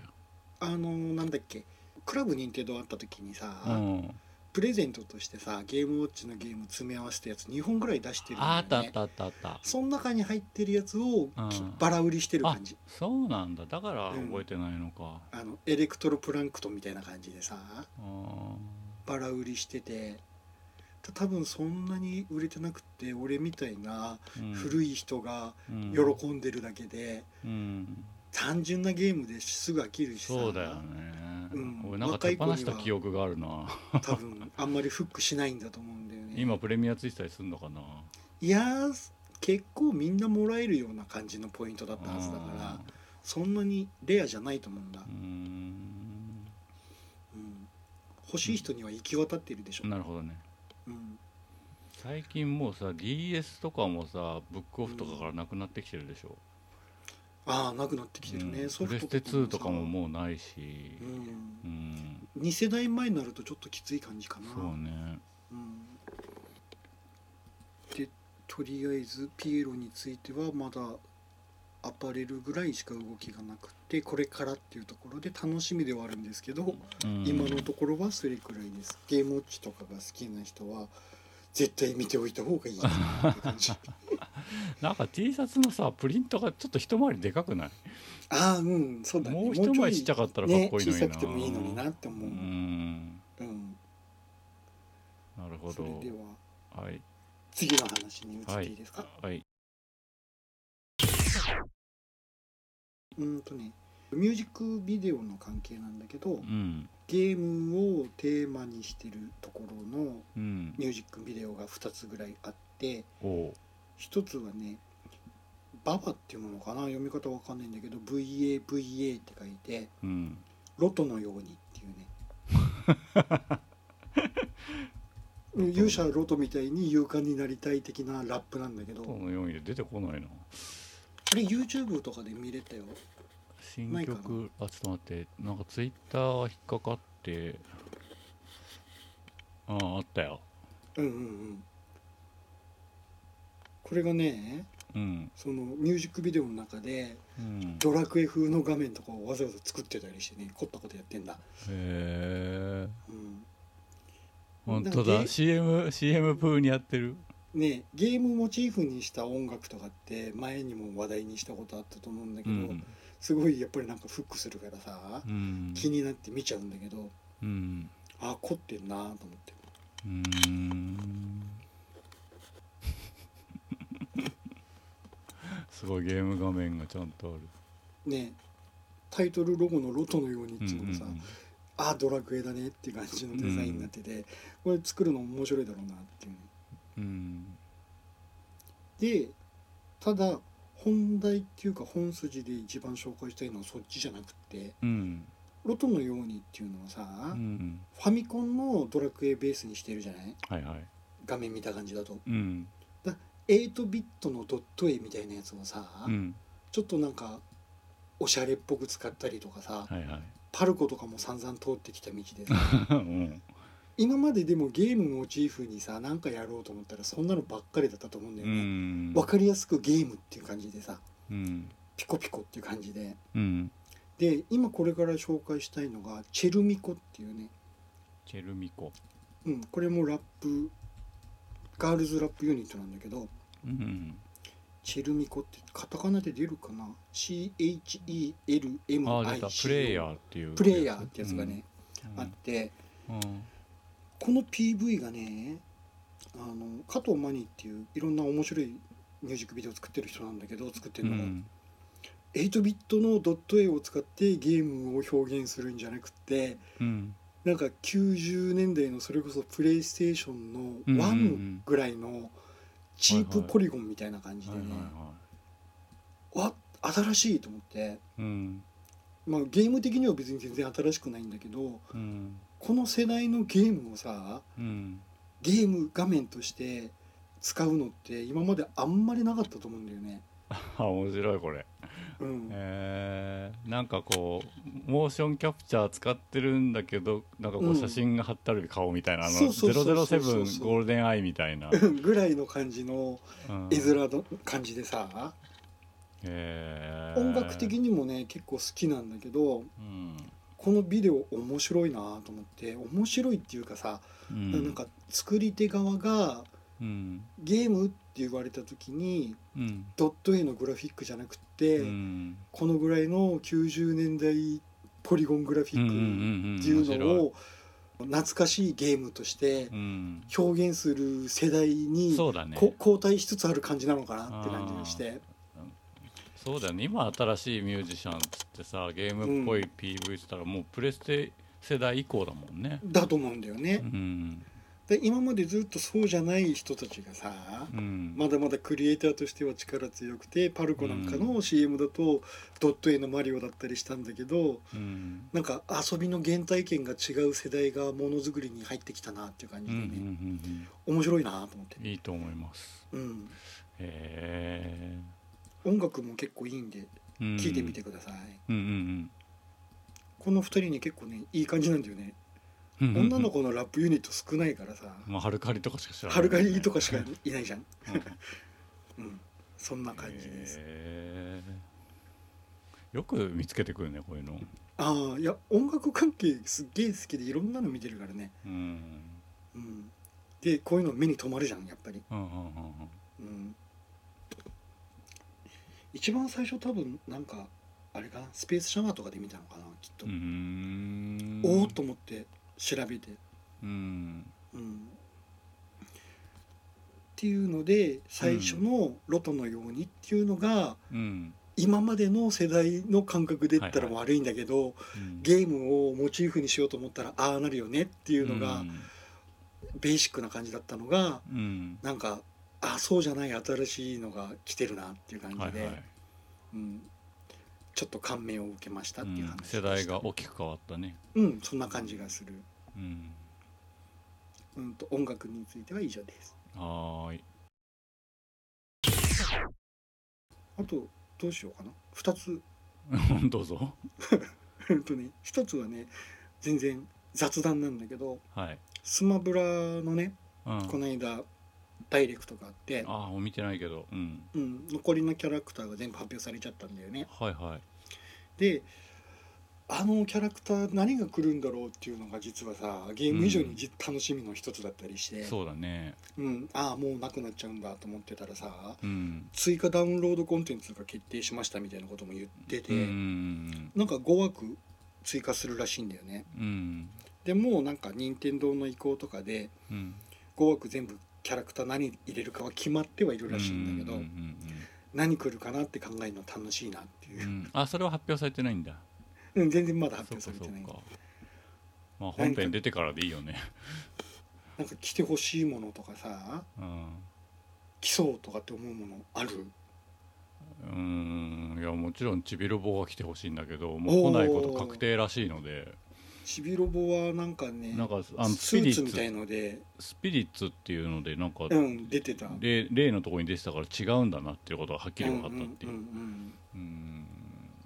ちびロボあとノクティスうんええノクティス出してほしマジでい、うんいらないノクティスが欲しいマジか あと、えーでもなんかその大喜利前やったんだよななあそうなんだだっけな俺あれ知らなかったうん、あとあのドラクエの勇者どれか出そうだなって話とああとモンハンのキャラクター出そうだなっていうそしたら、ね、モンモンハンモンスター出てんだようね、んモンスターの方が出ちゃってリオレウスかなんか出てうるから、んあの猫みたいのと一緒に出てくるかもしんないよねあとあの結構当たるだろうなと思って出なかったのがあの、あの龍が如くの主人公ええだっていろんななハードで出てるし、あー、ん WiiU では出てたそうわそう全く売れなかったらしいけ どうんうん、桐生一馬かうんうんうんセガなが少んかないんだよね暴力とか似合うじゃんあーででチャもなんあかちょのっとチャしゃリれとかな持なっくないてさそれチャリチャリとか持って殴ったりする から相手も拾って殴ったりしそうだなと思ってうんうんうんそしたら当たんなかったねうん誰が来てほしいかなうんそれぐらいかなあんま分かんなかったなあ 2B が来てほしかったえわからないそれ何えあのニーヤオートマタの主人公ああはいはいはいはいはいうんあうのんベヨネッタと似たような枠でさ、うんうんうんうんそっかうん、そういうなんかリアル系が欲しかった俺はそうなんだうんえ俺はねあの魔界村中井村中井村出てるっけ最近最近出てないんだあよでもねカだプかコらねンのキャラクターそんなにいないかそうあのロックマンとうんそれこそモンハンうんぐらいか、でもねあの今回悪魔女ドラキュラが入ってるんだあよそうだそうだううんうんん、うだんあの世代で海外の人はーって喜ぶから魔界村ね魔界村のさアーサーとさレッドアリーマンあたりをセットにしてさ知名度的にはありだね出せば相当外人は喜びそうな気がするし俺も喜ぶんだけど、うんうん、絵面的にもなんかあの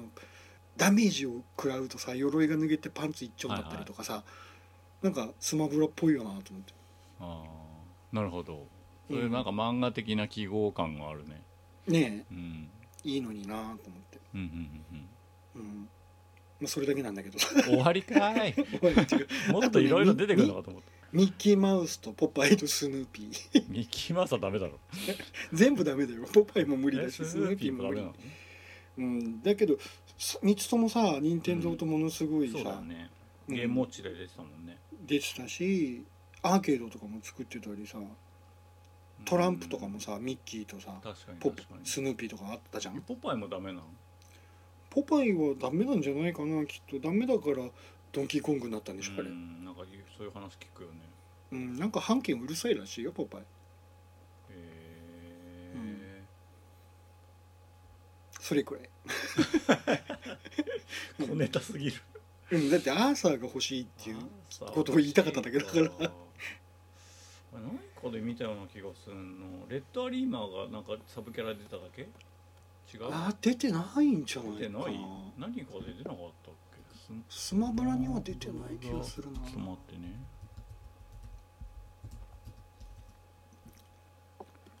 マインクラフトあたりも出そうだけどねレッドアリーマーが出るんじゃねっていうスレしか出てこねえなあ あそうでしょ出てないと思うんだよねうん気のせいでもまだそ何のかスピリットみいたいなやつでもさうん紹介されてないから、な、うんまだありあり得るね、うんチャンスあるなと思ってるんだけどえー、なるほどうんドリームそっかなんか結構想像の斜め上というか斜め下というかなんか そそうパあッのクンフラワ違う違ーうとかあそうそう、パックンフラワーはまあ面白いけどあそうなん予想はできなかったねそうなんっていうでしかも土管の下に足が出てるっていううん、謎なびっくりした感じはあったけどうね、ん、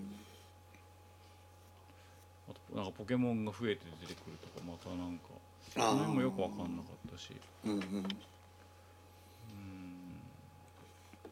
なんか「紅白歌合戦」みたいだよねそう考えるとあーあの人出るべきなのにいないとかさうんうんうんぽいねそれこそそのダウンロードコンテンツの時代になったんだから、ね、毎年そうやって5人か10人ずつ足していくっていう中でもうんなくはそないれからそれでもいいのにねって思うけどね、うんヘベレケとか足してほしいな うんヘ ベレケ好きだな好きだけどでもさすがにマイナーだしなと思ってでもなんか追加されたら絶対買うんだけどなそうかでもワールドワイドで考えるとさっきのそうそれこそ魔界村とかはありなんだろうなありだと思うんだけどね、うんいないのが不思議なんだよねカプコン枠多いからかなと思ってそれもあるかもね、うんうん、スト2とかも出てるしさスト2ね竜も剣も出ちゃってるしうんロックマンもいるしそうね、うん魔多すぎるかもね欲しいなでもうんねえそうだってカプコンそんなに多いのにセガ枠はそんなにいなかったりするじゃんセガソニックぐらいしかいないんだよ うららとかありかなって気はするけ裏どのねもねそうだよね、うんでも出てないんだよな任天堂ハードで出てないうんそこだなだから塊魂が出るくらいだからなんかそういう感じでねその90年代復活枠みたいなの欲しいよね、うんあってもいいようねんドリキャス世代ぐらいまではうん いいような気がするバンダイナムコもあんまりいないもんねそうれなんだパッよクマンぐらいだもんねでもキャラがねそんなにいないんだよねだからそれこそさアイマスバルキューレととかになってきちゃうじゃかんああいますかアリキューレありじゃないゲームっぽい感じはするけどうどんうなんだろう、世人気あ界り的そなう認知度がどれぐらいなのかよくわかんない、ああそっかうん、そうだよねで新作が出てないからさワルキューレはああドルワーガの回とか認知度うんどうだろうか ドルハーがドルハーが技どんな感じなんだろうかえうん刺すとかうん刺すっていうかよくわかんないけど、うん、うんありだと思うんだけどなうんまあなんかいろんな候補が出ては揉めたりとかしてるんだろうねきっとねうんうねんとりあえずスマブラについては以 上ですもう最後もう一個だけいいあはいはい別件なんだけどはい漫画なんだけどうんえーとね、単行本まだ出てなくてうん11月の12日月曜日だから来週週明けかなうんに単行本全1巻で出るんだけどうん大島智子の「せっちゃん」っていう漫画あがはいあっはいてはい俺も気にしてウィッシュリストに入れてるよあ本当うんうんとね俺もうこれ全部読んだんだけどさああ読んだんだ俺読んでないんだよねウェブ上で読めるんだよねうんうんで大島智子ってイラストレーターなのかなうんうんあのレコードのジャケットとか書いてるよねそうそうそう泉枕とかうんのレコードのジャケット描いたりしててインスタはフォローしてるかな。うんうんうん。 2017年ぐらいの古典パルコかどっかでやったんだけどうん。うんと何だったかなえっ、と、パルコでもロイホでもラブホでもいあい。そうそれそれそれそうれんうん、リアリティのあるね、んセックスの匂いのする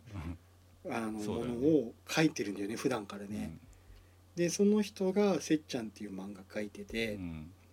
読んでないのかそっかいや、わざと読んでない、読んでないんだ楽ったしらみにねしてるから。あんまり言わない方がいいよねあ、そうなん。だよね言っちゃっていいのかなどこまで言っていいのかわかんないけどじゃああんまり詳しい内容の話はしないんで、うん。あの単行本買える人は買った方がいいと思うっていうぐらい面白かったしふわっとしてる。あの 単行本買えない人はねうん。ウェブで多分全部まだ読めると思ううんんだよねまあ、一話だけ読んでもいいだろうしね。うんうん、単行本出るからきっとよ近々読めなくなっちゃうかなって気がああ、すそるれんもあだけるどかもな。読んだ感想というかねうん。多分高鍋さんも読んだら同じ感想を持つと思うんだけどうん。めっちゃね岡崎京子なんだよねああ、まあ、おか今日ね、たまたま、あの、病院に並んでる時にね。うん山本直樹のムック本うんをうん読んでたんだよね。うんうんうんそれで岡崎京子とかのことを思い出してて。ああそうなんだうんうん、なんかそうね確かに大島智子さんの作品そんなにたくさん知らないけどそういうサブカル的な流れは感じるよね。だよね多分ね俺詳しく調べたりしてないから分かんないんだけどうんおそらく岡崎京子のファンだと思ううんうんうん相当読み込んでるんだろうなっていうニュアンスがあっちこっちにあってーなるほど、岡崎京子ってさうん、何が一番最初に思い浮かぶ作品ってことそうそうそう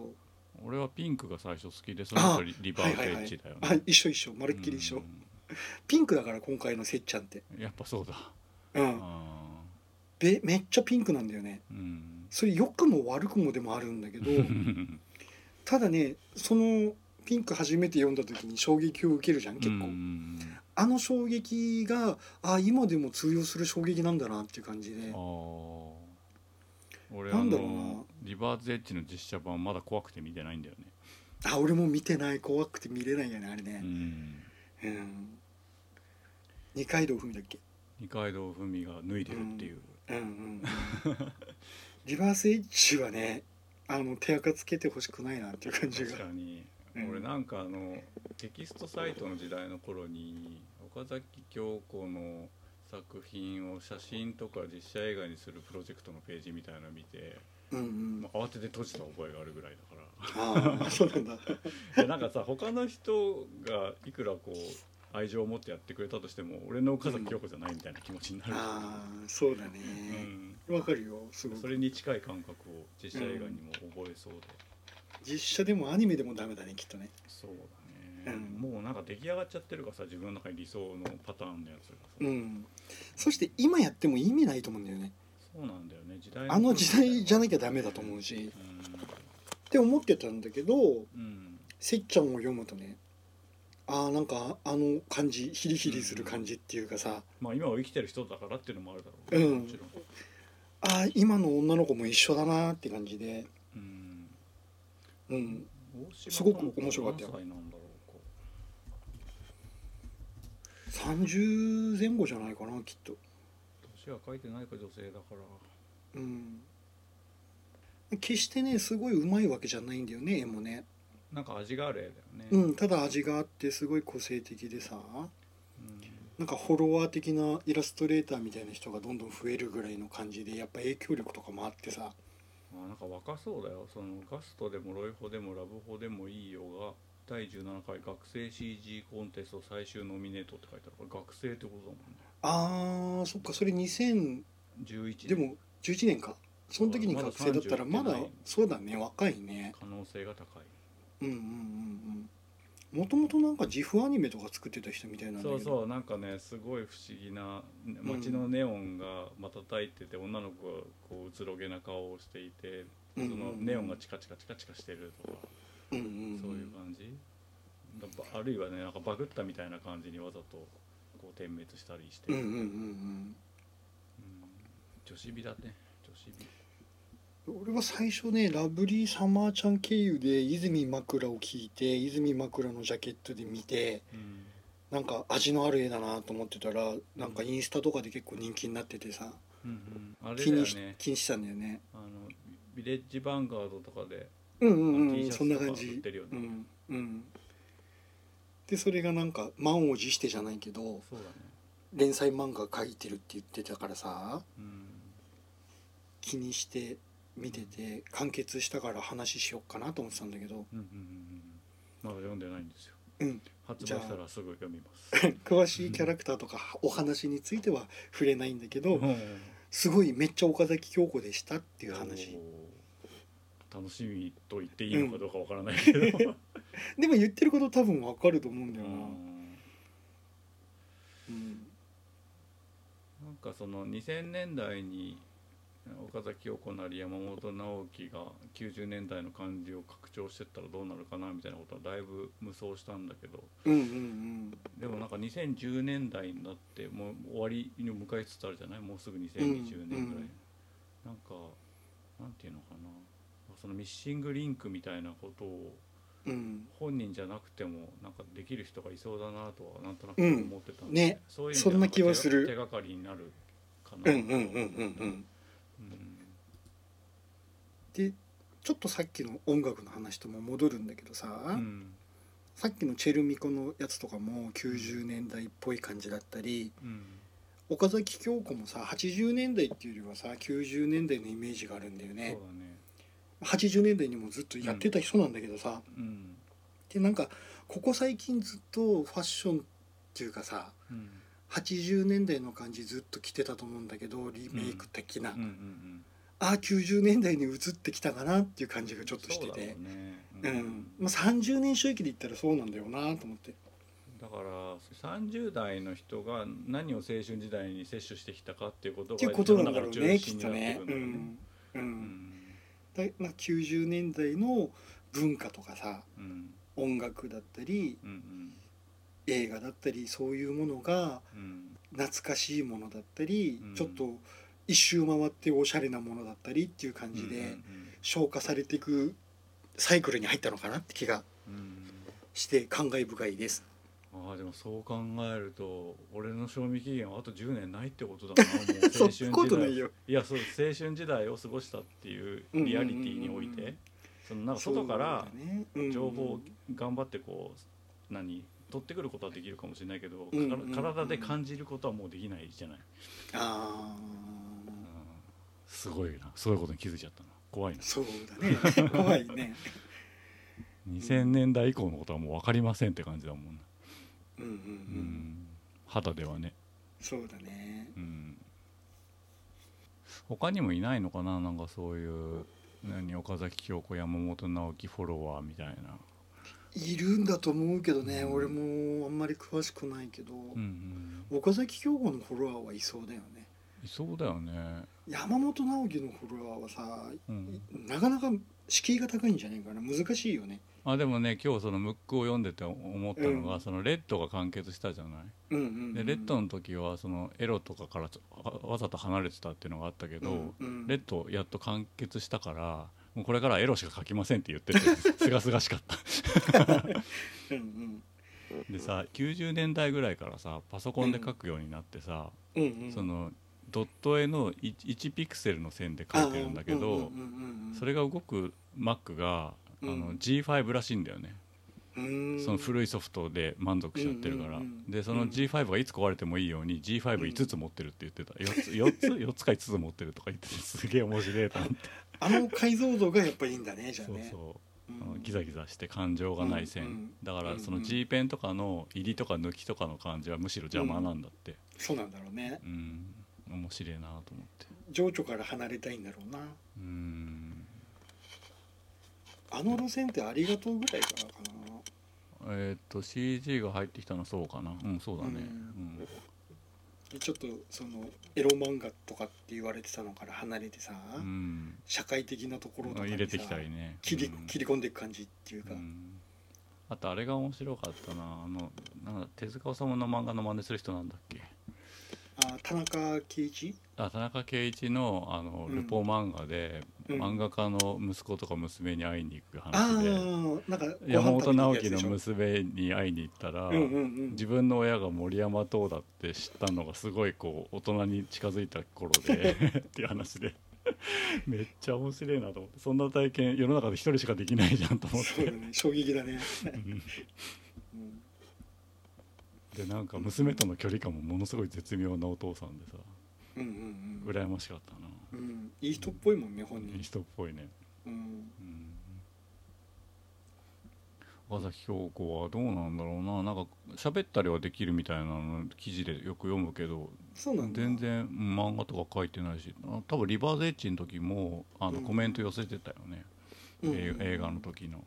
うんううんんでお酒のコンサートに来たりとかもしてるみたいだけどあー小田源がね岡崎京子へのラブレターみたいな曲作ってたよね、ああそうなんだうん、うんすげえ歌詞だったよ本当あれ見てないの うん見てないあそうなんだ、そんなのがあるんだうん、小山田君のこととかも歌ってる感じだったよあーなんか記事だけ読んだ気がするなんかううんん、なんか離婚してどうやったらこうたらみたいなやつでしょ、 そうそうそうそうそうそううん、アルペジオっていう曲かリバーズエッジの主題歌って書いてあるよだうんから、そうそうそうだから聞いてないんだなまだうーん魔法のトンネルの先うんうんなるほど。まあ、お酒もなんかちょっとしんどくてさ聞けないんだよ ね最近のやつは、うんうんうんいろんな意味でしんどくてうんうん音楽なあなんか音楽も時々新しいのを手に入れたいなと思ってあの、うん iTunes ストアとか行くんだけどどれを見ていいのかさえ分かんなくて、ああそっかうん、どこで新しい情報を手に入れたらいいのかなって思うえどんどんいろいろ聞けばいいと思うよ視聴したりさうんでね視聴で結構満足しちゃうんだよね今さあーそっ1か分ぐらい聞けるんでしょうんううんでなんかサントラとかってさうんうんうん結構好きで買ったりするんだけどうんあの退屈な曲も多いじゃんうんうんで1分ずつのさ全曲プレビューとか聞くとさうんダイジェストになるからさそれだけで超満足すんだよ、 あーうん、 わかるわかるけどでも俺ガンガン買ってるよ本当うん最近だとねシラップとかよかったなえー知らないわシラッ SIRUP SIRUP うん多分メープルシロップとかのシロップのうんスペルだと思うんだよねこれねシラップうんうん日本のアーティストって書いてあるね、うんすごいかっこよかったようん R&B ソウルって書いてあるよ、うへんえあの豆腐ビーツとか好きな人だったら多分うんうんうんうん合うかなっていうあとは向井太一とかさえー知らないあーそっかめっちゃいいよ向井大輝ひらがな漢字漢字俺ひらがなの人が出てきたこれ知らない人かじゃあ漢字向こうの井戸に太い位置ああこれかはいはいうんシンガーソングライターサイレンとかフライとかかっこいいへえすごいね貪欲に調べてるねうんうんあとラッキーテープスとか竹内杏奈とかテー プス全然知らない、へーマジかそっか竹内杏奈うん竹内杏奈は1曲しか知らないけどねうんまだ多分デビューして1曲かし2曲かしかないと思うんだけどうんすごいいい感じだったうーんデビュー曲なんかラロッゴキーがテープスはすげえなんかプロっぽい感じ、うんへえ完成してるなって感じうん何そのスペースシャワー TV とかで知るの宇宙映僕はんないような気がするんだよな YouTube 見たり、へえ iTunes とかでさ上から順番に全部視聴したり、真面目かなんかね、へいい出会いーうんがさ、あるとすごい嬉しいから、嬉しい嬉しいうん、見つけてくるのが楽しくってねうんあとね佐藤千秋がすごい良かったサマーゲートキノコ王国のボーカルやってる人だと思うんだけどあーきなこ王国は1枚だけアルバム聞いたかなあ本当、うんじゃあサマーゲート聞いて佐藤千秋のすっごい良かったから、うんへえそっか教えてもらったの一個ずつ聞くしかないな、うん、うんあとさうんスタッツって知ってる知らないスタッツっていうものか読み方違うかもしれないけど STUS って書いてスタッツっていう人でうんうんさ、うんうんへあの MPC 叩いて音楽やってる人で、えあのアメリカでさ路上でさ、うんそれで音楽かき鳴らしてうん周りの黒人とかが踊り出すとかっていうね 水口哲也が好きそうな感じだあのドキュメント的な映像が YouTube でバズってへえ名前売れた人なんだけど、うんあの星野源のさ一番新しいアイデアとかで後ろでうんあそう演なんだ奏してんへだよね。えでそのスタッツっていう人のさ新しいアルバムが先週とか先々週とかかなわかんないけど出たんだよね。うんでその中でさあのいろんな人フィーチャリングしててさうん前に言ってたさあのプム・ビップ・フリットさんはいはタイのいうんフィーチャリングされててね お繋がってねこんなとこで繋がったと思ってね、へえすげえなんか嬉しかった、うんうんうんうんへえうん89年生まれわけーうん、えいろいろ聞くといいよ楽しいようんいやなんか全然もう趣旨が違う話になっちゃうんだけど さうんあの音楽に興味ないわけじゃなくてうんこの間読んだ記事がねあのジャズの人の話なんだけど、うんうんキース・ジャレットっていう有名なピアニストがいて、うんでその人のアルバム1枚だけ俺持ってて、まあうんもうめめちゃめちゃ世界的な名盤の「ケルンコンサート」っていううんうんうんうん即興のアルバムなんだよね、でうんそれはもう最高に美しくてうん年に何度か聴くんだけど、うんその人の記事がそれ72年のライブかなうんうんその人の記事が今頃載っててうん実はあの日のコンディションは最悪だったんだよみたいなへえでピアノ弾きながら「うーん」とか「うーん」とかってこううめき声を言っててうんそれが俺は今日の今日まで甲骨だと思ってたのね、うんそのうんノリに乗ってるからうめいてるんだとうんう思んったけどうんうんどうやら苦痛らしいってことが分かって 超面白いなと思って、ねで前にその今になって知る働いてた時の先輩とその話をしてて、うんで今日はそのキース・ジャレットの他のアルバムを端から順番に全部視聴してたんだけど、うんうんでもやっぱケルンコンサートが一番いいなってことに落ち着いて うんあの他のは買わなかったんだけどさうんうんまあそんな感じですっていううんうんううんんなんか即興音楽とかやべえなと思って、うんうんね1回しかないんだようんうんでうなんんか米津玄師うんうんもそれがいいって言ってたねあ一回しかないのがいいんだってーまあなんかラジオとかもそういう側面あるけどね、うんうんその日のノリでしか言えないことがあるみたいなうんうんあと音楽は最近あの CD とかよりもライブを聴くことの方が多くなってしまって、うんおまあーそれもちょっと即興っていうのに少し近いかもしれないね、うんうんうんうんそれはうんとライブ版っていうことじゃないやくライブをて聴きに行く会場でってことだそうそようねそううそんう、うんでまあ CD が売れなくなったっていうのもあるけど、んまあ、最終的にはその強行というかうんうんあの大道芸でお金をもらうってことなんだなと思ってあーうんうんその才能で食ってくってことは要するにそ,、うんうんうんその人がいて何かアクションをすることが金になるっていううんうんこと、金を払いたくなるっていうこと、うんうんうん価値があるってことっうんていうのをねやっぱライブ行くと感じるんだよね、うんうんうん面白いよねこの間行ったのはなんか、まあ、嫁の付き合いで行ったんだけど、うん離れ組が好きだからさ離れ組のライブだったんだけど、うんフジファブリックっているじゃんうんうんでフジファブリックと離れ組のうんなんか合同バンドみたいな感じで「へえ離れ富士」って言って でまあお互いの曲を一つのバンドでやるみたいな感じなんだけへえ面白どそうフジファブリック予習してったんだけど、うん録音物が全く面白くなくてでえ離れ組もうん俺録音物はそんなに好きじゃないんだようんで離れ組もライブ行くと5倍ぐらいいいあの演奏するのそしたらあーフジファブリックも実はそっちのタイプでうんうんうんライブ聴いたらすげえよかったんだよねうんでもう一回家帰ってきて録音物来たらつまんねえってなって、あーうん、だからなんかそういうのってあるんだなと思って、あーわかるわかる離れ組さ俺うんあのオリビアを聴きながらすっげえ好きなんだけど、うんあれ確かにね、うん、ライブ映像の方が5倍ぐらいずっでしと良かょった、そうでしょ俺も大好き一番好きだもんオリビアの弾きうん、うん弾きうんなうがんらか、っこいいよねうんあのスカでパラとライブやってるやつあのね本人たちの話を聞いてなるほどなって思ったのが、うん、は離れ組は自分のアルバムを聴き直さないらしいあなるほ どね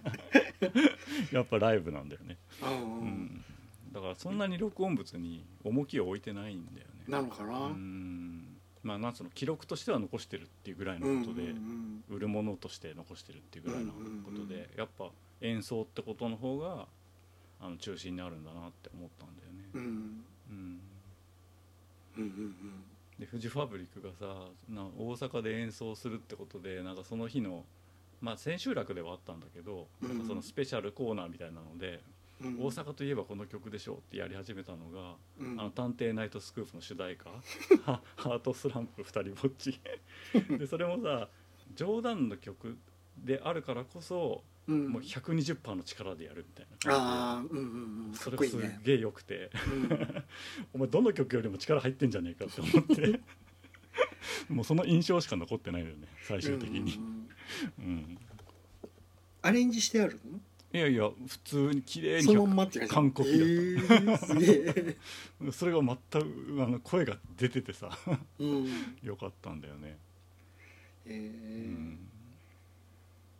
でも演奏で映える曲ってあるよねで録音物だとちょっとなんかうん、ちょっとなっていうく感じがあったんだよねうんうん代表曲とか聴いてるとほんとライブ向けの曲だなって思ったうんうんううんんフジファブリック何歌ってたあのボーカルが変わったんだよねなくんなってそうそうだからなくなっちそゃのなったくかならねる前の曲とかももちろんやってたしやるんだいやタイトルそんな知らないんだけどさ、なんだっけ、うん一番有名なのなんだっけ青春のなんとかみたいなやつなうんーだっけ、んなんだ待ろってね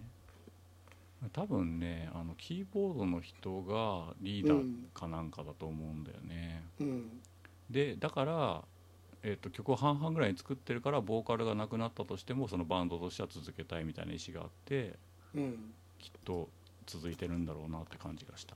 うんうんうんうん若者のすべてかなああ若者の青全春ってそうか若者のすべてねうん、あと何歌ったタイトルと曲が分かってないからさまださうんうん何曲かそはうなんかか若者のすべて歌うんだ歌う歌うでそれがあの演奏で聞くとやっぱいいなと思ったの録音物聞いても別に俺はピンとこなかったんだけどあそうなんだうん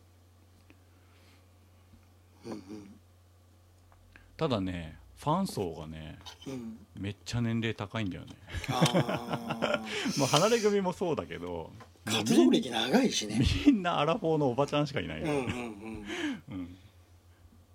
なるほどねっていうか音楽聴く層が年齢上がってる気はするよね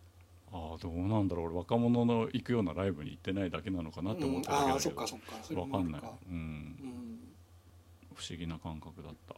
うんうんなんかそのネットの社会になってからそれこそその発言とかもさ、うん何を言ったかっていうよりは誰が言ったかみたいな時代になりつつあるからさうんうんその誰が言ったかの部分に価値があるような存在にならないと生き残れないみたいなのはすごいなんか肌で感じるんだよね最うんう近、うんんまあ、キャラが立つってことなのかもしれないし、うんうん、発言力を持つみたいなこと、うんうん、で実際にその同じ美大を出ても大道芸で暮らしてる人とか何人かいて、うんまあ、同じ大学ではないんだけど予備校で一緒だったやつがうんとサンバカーニバルとかのうん男踊りができる唯一の人うんで最近フェイスブックでも久しぶりに20年ぶりぐらいにつながってうんで毎日世界各地であのサンバの格好してるムキムキの格好の写真が流れてくるんだけどうんいやでもそういうなんか大道芸って考えると自分がタレント化して自分で衣装もデザインしてでうん踊って見せてお金をもらってっていうのを考えるとうんあもう究極形態だなと思ってそうだうねんなんかすごい羨ましかった。うんうんうんパントマイムやってる友達もこの間たまたま大阪でやるって言ったから見に行ったりとかしてさ、うんうんうん面白かったもんね普通うんうんうんに、うんなんかゲーム作りはなかなか一人では難しいですけど、うんうんうん、なんか一人で独り立ちするっていうことの意味について最近すごいかあ考ーえてしまう、うんうんうん一人でできる総合芸術みたいそなうそ感うじだそもうそんうねそう、大道芸とかうんうん漫画とか描けばいいじうんなんかこの間あのピエール手塚に会ってきたんだよねゃんう夏んに、うんうんうんで、まあ、同人誌も持ってるっていうから買ったりとかしたし、あとうんうんうん iPad でやっぱ同じようにうん漫画を描いてるらしいから、うんうなんんかちょっと羨ましいなとも思って、まあ、漫画直接漫画そのものかどうかは分かんないけどなんか Kindle 本はいつか出したいなってずっと思ってて、うんうんううんんまあ、絵と文とかなのかもしれないけどさ、うんうん、なんか形にしたいなって思ったね。うんうんまあ、聞いてるポッドキャストの中の人人もなんか最近 Kindle 本出したみたいなこと言っててへえ昔でう言うそれこそ何コピー本とかさなんかそういう感覚に近いのかもしれないけどうんうんなんかゲーム語でそういうの出せてもいいかなとも思うしねそうだねうん、面白いかもうん、でさあの Kindle Unlimited ってあるじゃんうんであれがさなんか面白い仕組みらしくて Kindle Unlimited に登録するには Kindle1000 倍っていう契約で、うーんやると Kindle Unlimited に入った人がタダで読めるみたいなうんうんうん本になるらしいんだよね、うんでその本を Kindle Unlimited に入った人はダウンロードするじゃん、うん、で読んだか読まないかは別にしてもそのページをめくった枚数とかで印税が入るらしいんだよね、へえだから読んでも読まなくてもいいからページをめくってくださいっ てラジオの人が言ってて超面白いと思ってすごいなえ何ページまで読んだとかそういうそのうそうそうがそうそうカウントされてそるれんだがページごとに、まあ、0.0何円とかなのかもしれないけどカウウントされてだから今までだったらそのゲームでも何でもダウンロードした瞬間が最大の売り上げだったじゃん,、じゃなくてそのページをめくったかどうかでうん部合が変わるっていうところがへえそれは面で白いかもらあれだね作ってる側にしてみたら怖いことでもあるよね怖いことでもあるけどなんかうんその何中身が分かんないで買った時が最大の売り上げっていうよりはなんか面白いなと思っうんうんうてんでそう俺だねそのゲーム後ポッドキャストじゃない形式にししたのもそこにちょっとうんいねあの一つ考え方があってポッドキャストうんうもんそのダウンロード数とか転送量は分かるけどうんうんうん聞いたかどうか結局分かんないみたいなのがあってミックスクラウドはそこがちょっとだけ分かるようになってるとうん実際に再生された分数が分かるとかうんうんうんあと、まあ、サーバーが落ちないそのダウンロードした時がピークになっちゃって落ちるっていうのはすごいなんか意味のないことだけど、うんうんまあ、落ちないとかお金がかかんないみたいなことがあって、まあ、今うんたまたまミックスクラウドを選んでるっていうのはあるんだけどさうんなんかそういう評価軸に幅があるっていうのはすごいいいことだなって思うんだよね。そうだねうんうんまあでも面白くもあり怖くもありって気はするけどなあのアメーバブログに書いてるタレントとかがさ開業すげえ使うのはなんかスクロールの量とかであのへえギャラが変わるかそうならんだ開業が多いとかって話があるけどへえうんなんかそういうテクニックとかもあるかもねだからそのめくりが気になる構成にするとかさ漫画とかもそうじゃん、次のページめくりたくてしょうがないように引っ張るみたいなさ、うんうんうんテクニックとか生まれてくるかもねうんうんで漫画も昔はさ雑誌形式だとめくりにテクニックが必要だったけど、うんうんうん縦スクロールの時代になったらさうんうん またそれも違ってくるじゃんきっと うんうんうん余白みたいなのが生きてきたりとかもするかもしれなあいしあかもねうん、その次のコマに行くまでのねそうそうそうんう、うんうんなんかそういう表現がそろそろ生まれてきてもいいかなと思うんううんねうん。うんうんそういえばあの前に紹介してもらったあの漫画読んだよなんだっけ最果ての洞窟じゃな違うくそっちてじゃ尾ない勝和夫大月和夫魔法は続くの方、うん魔法は続く尾勝和夫俺的にはなんかうんい、1話がすげえ面白かったね一応はどんなんだっけ1話は1話初めましてロビンソン、ああはいはいはいうんスピッツのロビンソンのうんうん、透明病になるやつうんうんうんあれ面白かった、うあんでこれがすげえ面白くてこれが続くのかなと思ったら、あちょっとパワーダウンしたかなってあーそっかにちょっとね毛色違ったりもするからねうんうんうんうん全然怖い話ではなかった、うんううんん魔法は続く」ってタイトルも確かにいいなと思ったうん、うね、ん、うん最後に生きてくる感じうんうがんね、うんあの最後の話とかもなんか結構衝撃だったんだよな、うんおー最後の話うん、告りまくれそれはあそっか最後だねそれの前の魔法は続くうん、結構衝撃だったんだよおな、ーなんかホラー漫画雑誌みたいなのに連載してた漫画がほとんどなんだけど、うんうんホラーっていうよりもなんか世にも奇妙な物語的な感じのさうんなんか構成のうんそうだねトリックとかうんうんが面白かったうんうん SF とホラーって必ずなんかワンアイディア入ってないと成立しないからそうなんだよさなアイディアが入ってるのがねうん楽しい、背景を割と書き込んでる感じがすうん、るうんうん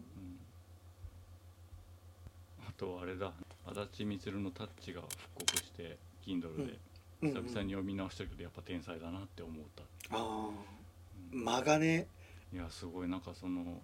80年代の懐かしさで読めるかなと思ったけど全然今でも通用するなと思ってびっくりしちゃっ笑いもちゃんとた、うん笑えるし、うんあのなんか独特の間は真似のできない間があ真る似よでねきないよ、ううんん、すごい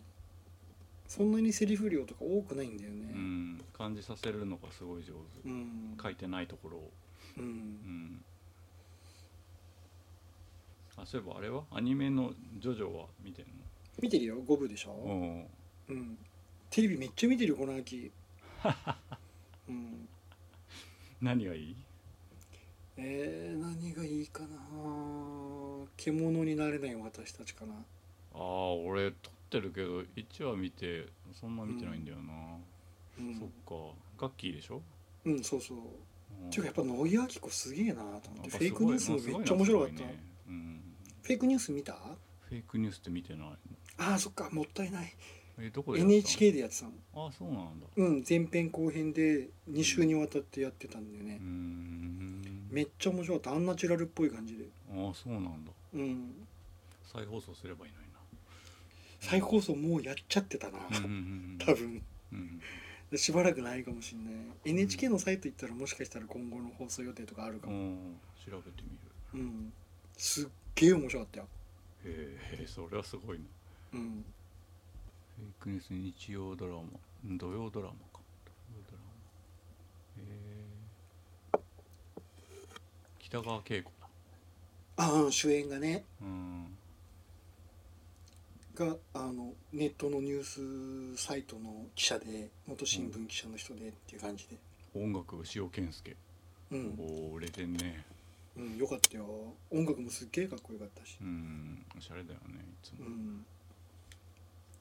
獣も見た方がいいよ面白いようん、撮ってるから、まあ、いつかは見るけどあっちを優先しちゃって、あの高橋一生の方を、ああはいはいはい僕らは奇跡でできている、うん、高橋一生すごくいいんだけどなうんまあなんか特になんてことのないドラマだけど ね高橋一生のあうのん、佇まいだけで成り立ってるような気がしなくもなうい、ん、ちょっとおんぶに抱っこしてる感じがしちゃうんだよな、うん朝ドラも見てるよ半分青い見てなかったけどああよいいよねうん満今回腹は面白いあの、なんていうのセオリーに従いつつもそこからはみ出せた感じも上手で、うんうんうんあー毎日あの半分青いの頃はモヤモヤしてたけ どそれがない感じで楽しく見てる、うんうんうんなんか最初はあの松坂慶子のお母さんがうんうんなんか記号的で鬱陶しかったんだけど、うんうんだんだん面白くなってきちゃってうん血通ってきた感じするしねブレてないからねずっと面白いと思ってなん、うんだい最近お母さんが楽しみでしょうがうない、んなんか裏主人公的なところあるもんねそあーやっぱ女の人のドラマなんだなって思うんだよまね,、あそうだ主ね人公がさう、うん女性だからっていうのもあるんだけど、うんあの長谷川博己とかがさうんいまいちなんかぼんやり書かれてる感じがして、ああそう、ううんまあ、でも似合万平さんっもてねるとは思うけどね、うん似合ってるとは思うんだけど、うんなんか人間性っていうかそういうのがねうん血の通った人間に見えてこない時があってさうんうん安藤サクラとか松坂慶子がさうんうん生き生きとなんかそうだねそれはそうしてるのと比べると、まあ、そういうキャラクターだから仕方ないのかもしんないけどまあそうだねし女性主人公っていうのはあるだろうねねだからそのう安藤サクラを中心に置いた時にどう見えるかっていう、そうなんだよね世時界だ間足とど思こうにから置いてるかっていうのがはっきりしてるから、うんそういうドラマなんだなってやっぱり朝ドラってうんもう全然毛色違うけどさあの、うん安藤サクラの「100円の恋」は見 たああ見てないんだよね俺あんまり言わないでそれ見るからああ見てほしいボクシングのやつでしょボクシングのやつで、うんほんとひどくてであれ役柄がすごひい真ろゆきも出てるやつよ逆だから、うんうんうんあの振り幅として面白いから、うんぜひ見るといいしアマゾンで今タダで見れると思うんあう本当うん近々見ますうんなんかボクシングやってる人が見ても様になってるぐらいかっこよかったらしいようんうんうんうん面白いって聞くから見ようと思ってるんだけどさ、うんなかなか2時間の映画ってねと思ってそうねうんジョジョは見てるの見てるけどなんか声が意外と合わねえなと思ってああえ誰の声うーんなんかねジョルノは慣れたんだけど、うんうんまずブチャラティ違うなって思ったのとこのそうなん間だ初めてへえ5人揃った時うんうに、んミスター軽すぎるだろうって思あっあたしそう俺もミスターはねないなと思ってうんなんかみんな違って聞こえた、うんそしたらなんかブチャラティはまだ許せるかなみたいな気持ちになってきて、うん、うん、もうちょっと見たらまた変わるかもねならんじゃわナランチャでも子供っぽい女の子っぽい声にはなるだろうなと思ったけど、うんうんうんなんか妖怪ウォッチの人っぽい感じの声で、ああなるほどねもしかしたら同じ人かもしんないけそどうかもしれないね、ううんんあと慶なん太かね君っぽいなと思って顔の描き方が静止画で見ると割と似せてんだけど、あああの真正面の顔がすっごい多いのよ今回あーそなれんがですいごい気持ち悪くてうんうんなんかちょっと斜めとか描けないのかもしれないあの髪型だし な書きづらいのかもそうそうんうなんか絵が上手い下手じゃなくてなんかうんアングルが少ないみたいなそんな感じうん、でも一部二部の頃と比べたらまあだい一ぶ、部二部ちゃん変だよとねさうん荒木宏彦の絵になってきてるからさ、なってきてるね今の絵で全部作り直してほしいなと思うけど、うんいやでも3部とか4部はすごいよ良かったうもんんね3部4部部はだから良かったからさ、うん二部が一番好きなのにさなるほど二部の絵は全然荒木宏彦っぽくなかったじゃん「ジョジョじゃねえよこれ」と思って見てたか確らかに面白かったけどさうんなんかジョルノの声もさいろいろ今までの古いゲームとかでもあったからさあーなんかいろんなイメージがあって面白いなとうんう思んったね、あのアニメ版の光一くんの声の人がやってた時もあったしうん、えー、そうなんだ そう梶裕介だっけいや違うえっ、とあの人パクロミでしょ、ああパクロミか、うんアドベンチャあのーロタイラムのン人だうんえっ、と「単影ガンダム」のロランの声、うんうんううんんだからああいうなんか賢い人みたいな鉄腕アトム的な中性的な人みたいうんうんな分かるよねそれはね、うんうんうんまあでもちょっと今回は男らしいというか、うんううんん、線は細いけど強い感じ五部って確か長かったよね結構長いねまた途中でやめてそうか第もね2期とかやるのかなうんそうかもねうん最後の方結構きついよなでも五部そうねっていうかもうなんか俺の中では主人公ブチャラティなんじゃねって いまだに思うんっそてんるなけど、感じするようね、んそんな感じすごいするし、まあチーム戦ってことなんだろうけどね、うん、なんかちょっと観念的になりすぎていくよそうだね五部ね五部あたりから最後、絵は上手くなったけどうね、ん、うんなんかあの嵐とかジャニーズみたいなそういうのをイメージして描いたとイケメンが5人いるみたいなうんうんう言っんてたね当時、 4部のさ実写映画がさうん結構評判も悪かったしさうん人も入んなくってうんまあ多分第打ち切り一部みたいんな感じだったのに打ち切りになるんだよねあれねでもねこの間見たんだけどださ、ろううん結構面白かったよそうだよ俺とルーは割と賛成側だから、あそうなんだ、うん、俺意外といいじゃんと思ってうん、あの全なんかダ全メ然っあてり言ってる人は、うんまずススペインが受け入れられないっていうのが半分ぐああらい分とかるけどでも別に仙台でやる必要ないじゃんなっていうそうそう俺も思ったし、うんあのコスプレ大会が馴染むのは日本の風景じゃないんだよね、やっぱねああだよあねる程度ファンタジーというか日本じゃないとこじゃないと無理だなっていう、あの方が世界観に合ってるしそうコントにならないくってそう住んでる感じして俺は受け入れられたし、うん特に前半はすげえ面白かったうんうんあの最初の丈介がさ不良に絡まれるシーンとかすげえ好きなんだよねうんああ分かる分かるんすごい良かったよだけどあの西村兄弟が出てからはすげえつまんなかったんだよえそうなんだえ俺う奥安すごい良かったとん思あう奥安は面白かった真剣佑いいじゃんとケン思ってユお前漫画に寄せんだと思って すげえうん漫画じゃないアニメ かアニキメャに寄ステせんィンだとグ見た時はさなんで奥安にこんなイケメン使うのよとか思ってたけど見たら全然すごい良かった面白かったねうん小松菜奈も良かったし松菜奈はもうなんかあのまま消えてもいいような出し方だったね うんね本当は3部4部やりたいんだろうけどねうえん最後までやってたらどうなったんだろうって気になって仕方ないようん北村一輝かな北村和樹だろうなきっとな だよね期待してるのはそうだろうなうんでもなんだっけあのえーっと半分青いのお父さんの人お父お父さんさんちょっと待ってね誰だろう滝藤健一ああはいはいはいとはい、はかい、でもなんかちょっと不気味で面白いかもしれないああそ うだねもともとのコンコンセセプトで言うとなんか草薙くんとからしいからさクラスで目立たなくしてるやつが一番怖いみたいな話だかそうらさだね爬虫類的な感じの怖さじゃなくてま地味なのにっていマッうチョねマッチョ系じゃない人がやった方が面うん白ういんうなと思う、んうん見たかったな続き、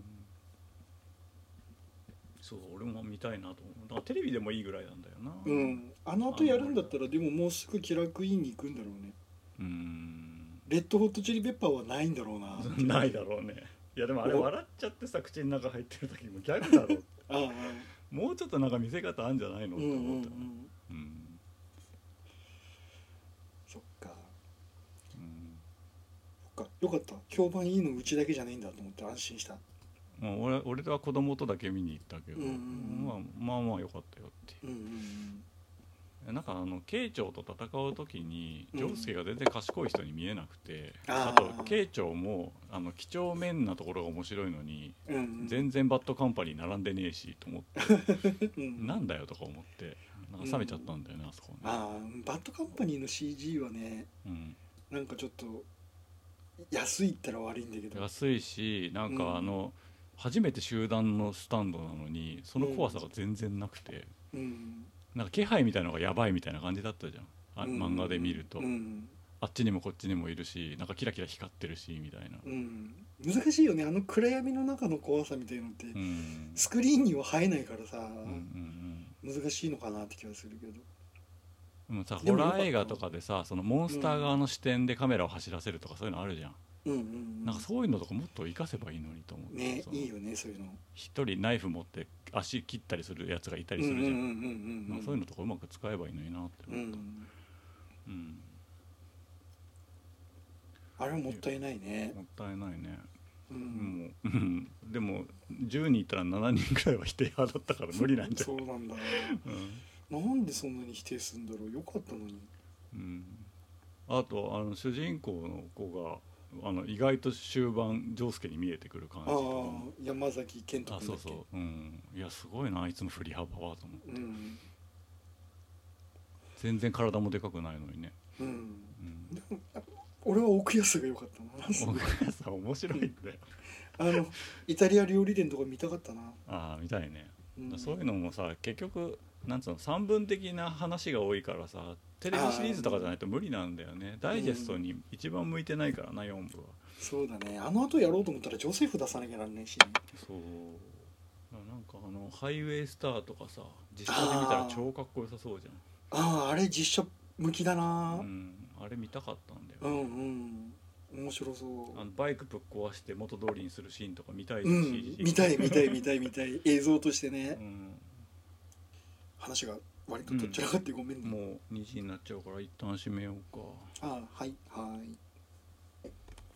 紹介してもらった音楽とかはなんか、うん順番に聴いてみようかなと思いうまんうんす、ううんんはい